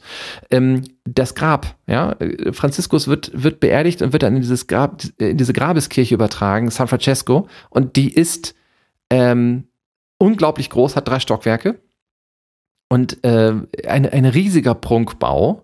Und die wird zwei Jahre nach seinem Tod gebaut.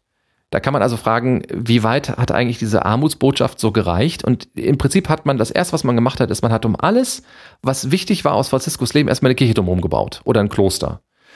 Ähm, San Damiano ist noch das ursprünglichste, was wir gefunden haben. Mhm. Ähm, wobei es auch da ein bisschen blöde ist, weil man dann durch so ein, durch so ein, ähm, Kann man so die fünf, sechs Stationen. ja, man muss ne? also den Wo Stationsweg. Chiara auf dem Boden lag mit ihren Schwestern. Das heißt, wenn man, wenn man also geschlafen hat. Genau, wenn man also äh, einfach nur hingeht, um zu beten, was man heute in sämtlichen dieser Orte immer noch kann. Wenn man das tut, muss man eben damit leben, dass da Touristengruppen durch diese Kapelle laufen. Das ist halt auch nicht so schön. Ähm, also von daher, das erste, was sie gemacht haben, ist, hier ist ein wichtiger Ort, also müssen wir hier erstmal irgendwas hinbauen, irgendein Monument. Und direkt daneben bauen wir eine Bude, die dann heiligen Nippes verkauft. So sieht es nämlich aus. Und zwar seit Anbeginn so. Und das ist es Ja. auch bis heute. Ne? Also, Also man kann da jeder Laden. unendlich viele Oh. äh, Resinfigürchen, äh, Rosenkränze, Taus. äh, Taus ohne Ende. Du hast ja auch so ein Schicket um den Arm, sehe ich. ja, ja, das ist allerdings tatsächlich Gott sei Dank keins daher, sondern wir haben also bei äh, Franziskanerinnen, in einem Haus der Franziskanerinnen haben wir übernachtet. Ja. Und das stellen die selber her in Eigenarbeit. Selber, haben die nicht gekauft? Nein, haben die nicht gekauft und das, ähm, äh, die wollen da auch nichts für haben. Also du kannst das eigentlich, wenn du möchtest, umsonst mitnehmen. Ähm, die bitten dich um eine Spende und diese Spenden gehen nachvollziehbar an gute Zwecke. Ähm, deswegen haben wir das daher und das war dann auch okay. Ne? Das ist ethisch vertretbar, wie ich finde. Ansonsten ist das, ist die Stadt einfach gepflastert mit Franziskus. Es gibt auch kein anderes Thema in dem Punkt. Also in diesen Läden ganz selten was anderes. Ja, nur noch äh, mittelalterliches Armbrustschießen habe ich dort erlebt. Das war auch ziemlich cool. Okay, das haben wir jetzt nicht gesehen. Ja, in Ordnung. Halt noch so ein Mittelalterfestival gibt es Ah ja, dann halt auch. Also es gibt noch, gibt noch ein bisschen was anderes. Es ist halt einfach eine schöne. Ja, ist auf jeden Fall eine Reise wert. Ja, Ähm, das ist so. auch äh, sich den Franziskus nochmal anzugucken, ist auch eine Reise wert. Äh, jetzt nochmal kurz der Hinweis, also wenn jetzt da ein neuer Papst antritt und sich dann ausgerechnet diesen Namen gibt von diesem, wir haben nur ein bisschen was erzählt, man kann auch unendlich viel mehr erzählen. Haben, ich glaube auch nicht, dass wir jetzt, ja, also bitte gerne mal nachlesen. Vielleicht haben wir gerne Leuten ein bisschen Lust gemacht, also mal einfach ein äh, nachfragen. Ähm, ne, also was, was bedeutet das, wenn man, also jetzt, ne, also Papsttum und so, da ist ja immer auch was Politisches, allein weil einfach, weil er da ist. Ne? Also was, äh, was ist das schon mal für ein Punkt, ne, wenn man sich auf, auf den da beruft? Ne? Also, ich habe, ich fand hochinteressant, wie gesagt, dass die Theologie von Franziskus im Prinzip in den Bildern in dieser Grabeskirche dargestellt wird. Und da haben mich, ähm, hat mich eine Sache total beeindruckt. Es gibt ein Bild, da sieht man Franziskus, wie er ein Joch trägt. Das ist dieses mittelalterliche Geschirr, das man Arbeitsochsen auf dem Feld umgelegt hat, damit die einen, einen Flug äh, zie- ziehen können. Genau, vielleicht auch schon älter. Und dieses Geschirr trägt Franziskus auch, aber der, der, der Witz an dieser Zeichnung ist, er es zieht ihn gebeugt. hoch. Ne? Genau. Es zieht ihn hoch. Er ist also nicht gebeugt, sondern das Joch Gottes, wenn man es denn trägt, das ist leicht. Und ähm, der, der Franziskaner, der uns rumgeführt hat, der hat gesagt, also bei Franziskus geht es um Gehorsam, aber im Wortsinne, also geh, horch. Ne? Also geh hin und hör zu. Und er sagt, Franziskus ist kein Freund des Kadavergehorsams, sondern des Gehorsams auf das eigene Gewissen, das, was einem das eigene Gewissen und ne, der eigene Verstand mitteilt, weil er davon ausgeht, dass Gott für jeden eine eigene Botschaft hat. Wenn unser Papst das jetzt auch so verinnerlicht haben sollte, was zu hoffen ist, dann bedeutet das ein Zuspruch und ein Vertrauen in die Autonomie eines jeden Christen. Und So, das da- haben wir ja. im Übrigen erlebt in letzter Zeit. Mhm. Immer wieder, ja. Genau. Also ähm, in Amoris Laetitia, der letzten äh, Veröffentlichung von Franziskus, ähm, wird genau das gesagt. Ja, also wer, wer liebt, soll das bitte auf die Art und Weise tun, die er oder sie für angemessen hält, in eigener Verantwortung vor dem Evangelium. So, ich gebe euch nicht vor, was falsch oder was richtig ist, sondern ich ermutige euch zu eigener Entscheidung. Das gleiche macht er im Übrigen auch innerkirchlich, wenn es darum geht, ähm, Bischöfe zu respektieren. Ne? Also er weigert sich einfach, allgemeingültige Regeln für die gesamte Weltkirche festzulegen, weil er sagt, das funktioniert nicht. In Südamerika tickt die Kirche anders als in Afrika und die wiederum anders als in Europa. Ihr seid Bischöfe vor Ort, entscheidet. So erlebe ich ihn zumindest. Ja. Und er stärkt dieses Prinzip. Also es gibt nicht so eine Rumzentriertheit, sondern es gibt das Vertrauen in die Bischöfe vor Ort. Das ist schon mal ein Ding, was er offenbar in diesem Programm des Franziskus verwirklicht. Naja, und das passt dann eben auch wieder äh, ne, zu der Figur des Heiligen. Genau. Und dann auch diese, also Armut als Papst ist halt auch nicht einfach. Ja, Aber- aber, sogar das macht er ja. Genau, er ist rausgezogen, also er ist nicht in den Papstpalast gezogen, sondern lebt, glaube ich, immer noch in diesem, wo lebt der? Im Gartenhaus? Nein, was ist das? In diesem Gästehaus des Vatikans Santa Genau, Marta, richtig. wo auch wirklich regelmäßig, also wer, wenn man sich da jetzt anmeldet, dann sitzt man halt morgens mit dem Papst am Frühstückstisch. Ernsthaft? Ja, klar. Also lustig. es gibt schon so Geschichten, die da so, dann so erzählt werden. Mhm. Und dann alle zucken, weil plötzlich der Papst dann im Raum steht, im Frühstückssaal. Ähm, und so, Genau. ne? Dann, Also diese Nähe bei den Menschen. Franziskus, der heilige Franziskus wollte immer bei den Menschen sein. Dieses sich in Mauern einschließen in einem Orden, das war nicht seins.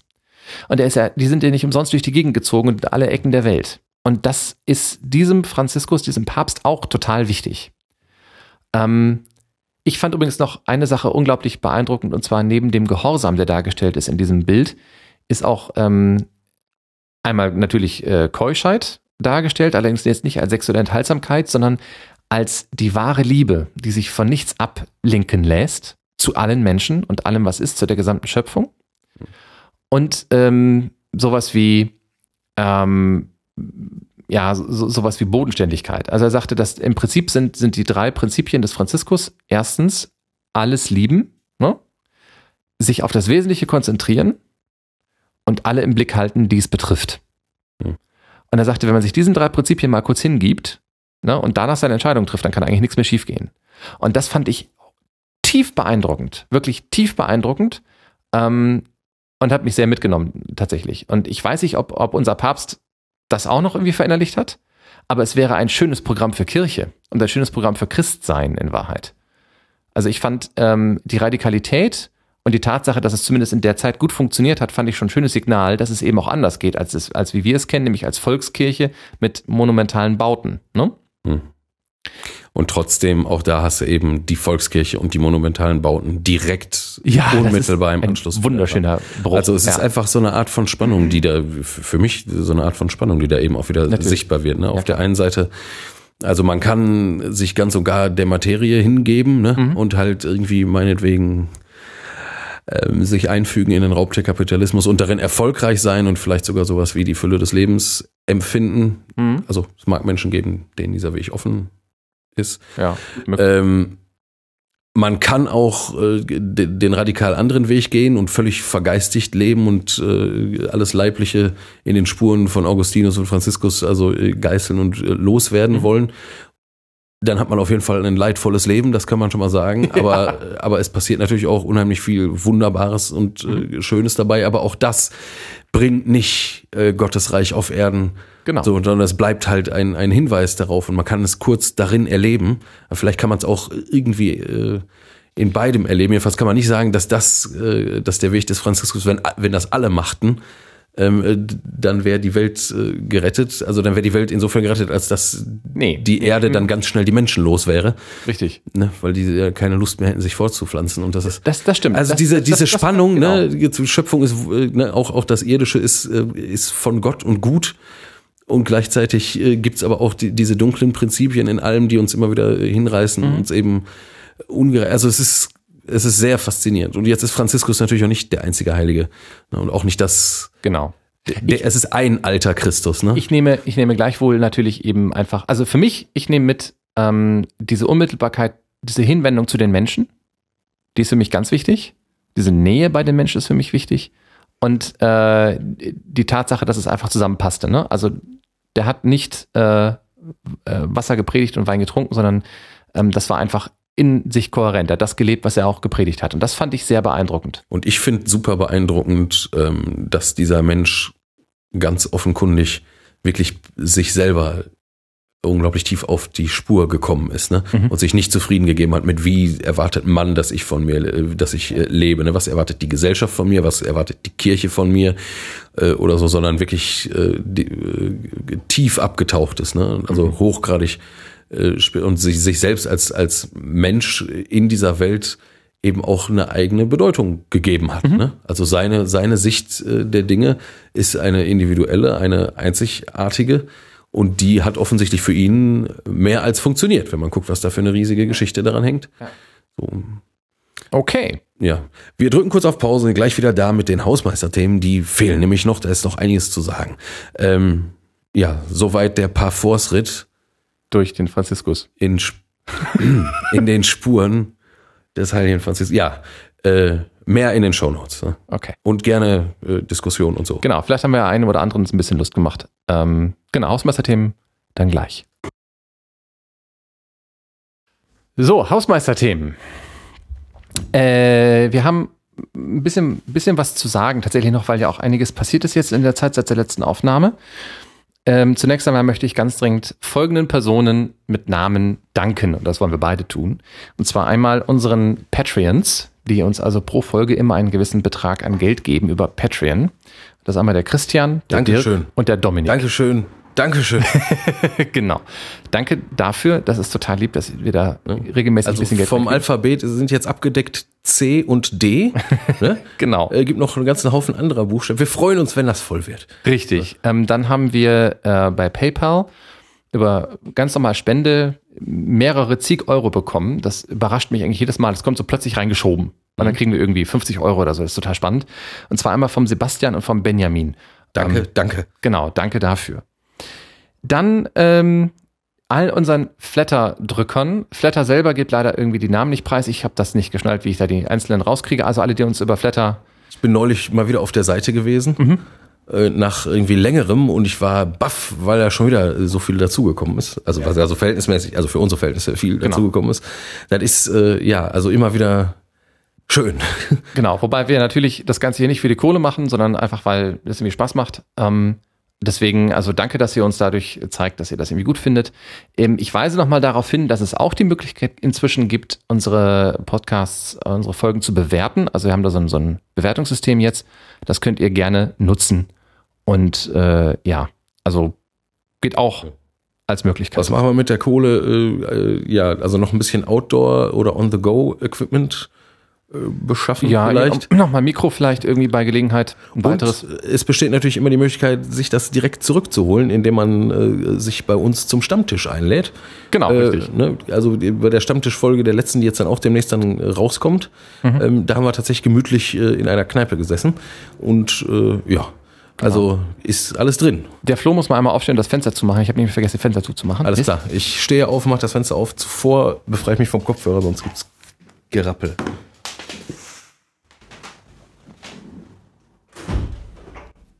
Vorhang. So. Ähm, dann haben wir eine Erwähnung bekommen im Proton-Podcast, einer Folge, in der es um Chemie ging. Und ähm, liebe Leute, wenn ihr glaubt, wir haben jetzt eine Stunde 40 gleich voll. Wenn ihr glaubt, eine Stunde 40 sei lang, hört euch diese Proton-Folge an.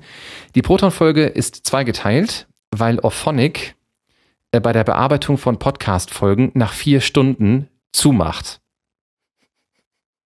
Ich glaube, die haben wirklich acht Stunden voll gekriegt oder so. Es ist also unfassbar. Das okay. ist echt lang. Ähm, aber wir sind da erwähnt worden und deswegen möchte ich von hier aus gerne mal einen Gruß Ich habe das nicht mitbekommen. Ja, Gruß. Das, ja, das war ähm, nicht ewig lang jetzt, war, auch, war einfach ganz lieb und, und tauchte einfach über Chemie, sagst du? Ja, ja, ich kann dir mal den Link schicken. Ja, wunderbar, fällt mir gerade wieder eine unserer Altpastoren voll einen lustigen Witz erzählt. Äh, was ist die Gemeinsamkeit von Salzsäure und dem Pastor? Keine Ahnung. Beides frisst sich überall durch. ist, oh Gott, ist ja schlecht. Ja, aber nicht unbedingt falsch. Ähm, und dann habe ich noch äh, zwei, zwei äh, Dinge auf dem, äh, auf, dem, auf dem Zettel. Das eine ist, ähm, ihr habt euch vielleicht gefragt, was aus dem, aus, auf, auf der, aus der Aufforderung geworden ist, dass ihr bitte irgendwie Gebetsbitten zum Jahresanfang äh, reinschiebt bei uns. Wir haben genau eine gekriegt.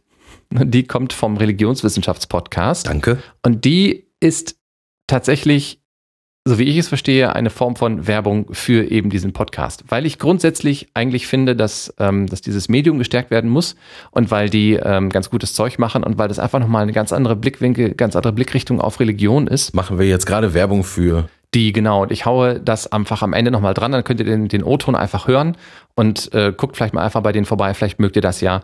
Wir hatten ja auch mal, du hattest ja auch mal eine kurze Diskussion in den, in den äh, Kommentaren mit jemandem, der sagte, also ähm, das wäre alles für ihn irgendwie nichts hier, dieses ganze religiöse Gedöns. Und vielleicht äh, fühlen sich ja einige ganz wohl, ähm, wenn sie einfach eine wissenschaftliche Sicht von außen auf Religion mal sich anhören können. Das machen die ganz das gut. Das gibt's da. Ja. Das machen die ganz gut, genau. Ähm, die sind natürlich allem Religiösen eher kritisch und skeptisch gegenüber eingestellt. Das ist auch völlig in Ordnung so. Ähm, und damit, das ist eine wunderbare Überleitung tatsächlich zu dem, zu dem zweiten Ding auf meinem Zettel, nämlich wir und andere Podcasts. In den letzten Kommentaren, die ich so gelesen habe, wurde immer gesagt, mach doch mal ein Crossover mit. Mach doch mal zusammen mit dem Podcast und mal mit denen. Und wieso vernetzt ihr euch nicht mit den anderen Christen-Podcasts? Genau, richtig. Dazu möchte ich zumindest, ich weiß nicht, was du da gleich ja, mir geht's ja, ich bin ja immer noch, ich bin ja so analog. Ich bin ja so analog. Genau. Also wenn, wenn ihr zum Beispiel per Twitter mit uns redet, redet ihr mit mir, weil Flo kein Twitter hat. Ähm, es ist halt so, ob ihr es glaubt oder nicht, wir wussten nicht, dass es die gibt. Ähm, ich höre Podcasts. Ich bin von uns beiden, glaube ich, auch so ziemlich der Einzige. Ach, ich höre gelegentlich auch mal Podcasts. Aber ja, ich komme äh, ja äh, weiter. Okay. Und ähm, ich kenne halt, also ich kenne halt die Podcast-Szene als Technik-Szene. So. Und mir war also nicht klar, also wenn, wenn ich mit Podcastern rede oder mich mit, mich mit Podcastern treffe, dann sind das Podcaster, die so etwas tun. Ähm, es, gibt aus, es gibt Leute, die das ganz anders angehen. Zum Beispiel Magabotato. Magabotato ist ein, ein Hobby-Podcast, der über Tabletop-Hobby-Spiele geht. Und die sehen sich nicht als Podcaster, sondern als Tabletopper, die eben auch rein zufällig einen Podcast machen. Und in dieser ganzen Podcast-Szene sind andere religiöse Podcasts nie aufgetaucht. Ich habe die nie gesehen. Ich habe gedacht, wir wären die Einzigen. Tatsächlich, ohne Witz. Und Aber das sind wir mitnichten. Wie das wir sind sehen. wir mitnichten, genau. Also ich habe jetzt gehört von Gott bewahre, einem Podcast aus Berlin. Ähm, da hat dann ein, einer unserer Hörer hat dann geschrieben, warum macht ihr nicht mal mit denen was zusammen? Ähm, die haben Pfarrer im Angebot. Mhm. Und da habe ich so gedacht, ach guck mal, also was für ein interessantes Qualitätsmerkmal, wenn man einen Pfarrer ans Mikro guckt. Ja, aber das ist immer so. Das soll jetzt gar nicht den, ist in Ordnung. den, den, den so als äh, Pastoralreferent äh, kennt man da, kennt man ein Liedchen davon singen. Ist, ist aber auch, ist aber auch. Also ich will das jetzt gar nicht abwerten. Ich fand das so, so witzig, weil ähm, ähm, also wir haben das jetzt nie an Rängen festgemacht, sondern eigentlich immer an, wer hat was zu sagen zu einem bestimmten Thema. Also wenn der Mensch, der uns etwas zu einem interessanten Thema äh, sagen sollte oder zu erzählen hat, rein zufällig Pfarrer ist, dann ist das so. Aber wir holen jetzt niemanden ans Mikro, weil er irgendwie eine besondere Stellung innerhalb der Kirche hat. Das ist, liegt uns irgendwie fern. Das ja. war nie so unser Ziel. Ähm, ja, ich meine, man soll ja auch nie, nie sagen. Man weiß ja nicht, was Richtig, genau. Äh, genau. Also wir, wir streben das an. Jetzt wissen wir ja, dass es die gibt.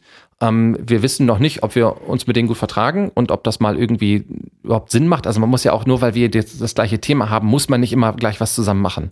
Schön finde ich aber schon, dass, dass eben dadurch, dass jetzt noch vier, fünf andere äh, mhm. äh, Christentums oder was, wie auch immer man das nennen, ja, religiöse oder Podcast, Kirchenpodcast, genau. was auch immer, äh, gibt, äh, also das, da freue ich mich erstmal ganz gewaltig drüber, denn mhm. ein, eine Grundsache für mich ist, man kann äh, unendlich viele Perspektiven auf dieses Thema oder die, die Unterthemen äh, einnehmen. Und da bin ich also froh und dankbar, dass das äh, offensichtlich in der Podcast-Landschaft auch einfach schon so passiert. Ne? Genau.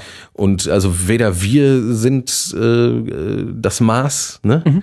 Äh, noch sonst äh, was, sondern immer äh, ihr selbst und was ihr äh, so, also genau. ne, was zwischen Kopf und Bauch so abgeht. Also wenn wir es geschafft haben, dass ihr eine, eine, eine Position zu etwas einnehmt, egal ob jetzt für oder gegen uns, dann haben wir unser Ziel schon erreicht. Dann habt ihr euch nämlich eine Meinung gebildet. Mehr wollen wir gar nicht. Happy, happy. Genau. Und äh, deswegen, also äh, nicht wundern, wenn es das nicht gibt. Tatsächlich wird es Crossovers geben. Wir haben ja auch schon eins gemacht bisher. Hm. Es wird noch weitere geben und äh, wir gucken einfach mal, was da so kommt. Ich bin sehr gespannt und dürfte witzig werden und schauen wir mal, ob da, ob da irgendwas passiert und ähm, gucken einfach. Sonst noch was auf, auf der äh, Hausmeisterliste? Auf meiner ist jetzt erstmal nichts drauf. Alles andere kommt dann in der Folge danach. Alles klar. Wenn ich was vergessen haben sollte. Und ansonsten bitten wir natürlich immer darum und sind total glücklich, wenn ihr irgendwas kommentiert oder uns sagt. Ähm, und ähm, ja, und dann gucken wir einfach mal.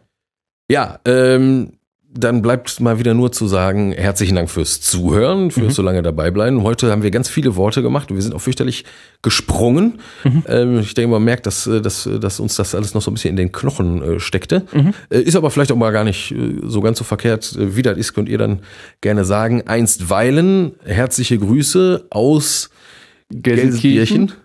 Ähm, jetzt äh, aus dem Gelsenkirchener Süden. Ähm, passt auf euch auf, auf eure liebe Nachbarin, auf euren lieben Nachbarn auch und äh, also an der Stelle vielleicht doch mal sich ein Beispiel nehmen am äh, Heiligen Franz und äh, keine Angst haben oder weniger Angst haben, äh, weder vor Hartz IV noch äh, vor dem Islam. Ne? Genau. Äh, oder vor irgendwelchen sonstigen Spinnern ja. oder weiß der Geier. Ja, genau. Es gibt genug Gründe oder genug Dinge, die einem Angst machen können. Ja. Und das sollte man nicht zulassen, wenn es irgendwie geht. Ja, äh, genau. Also, äh, alles Gute. Bis dahin. Tschüss.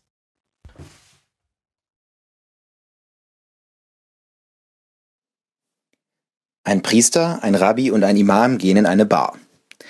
Der Priester sagt zum Barkeeper, Hey, ich muss in einer halben Stunde die Beichte abnehmen und will nicht, dass meine Gemeindemitglieder Alkohol riechen. Ich nehme einfach einen Wodka mit Cola. Der Rabbi nickt. Exzellente Idee, mein Freund. Ich muss in 15 Minuten in der Schule sein. Ich nehme das gleiche wie mein Freund hier und wenn jemand fragt, du hast mich nicht gesehen. Der Barkeeper sagt, geht klar. Und Sie sind offenbar hier, damit ich einen politisch inkorrekten Witz mache. Also verlassen Sie bitte die Bar. Wir wünschen euch ein frohes neues Jahr, liebe Leute. Viele Grüße vom RW-Pod. Hört die frohe Botschaft. Nicht.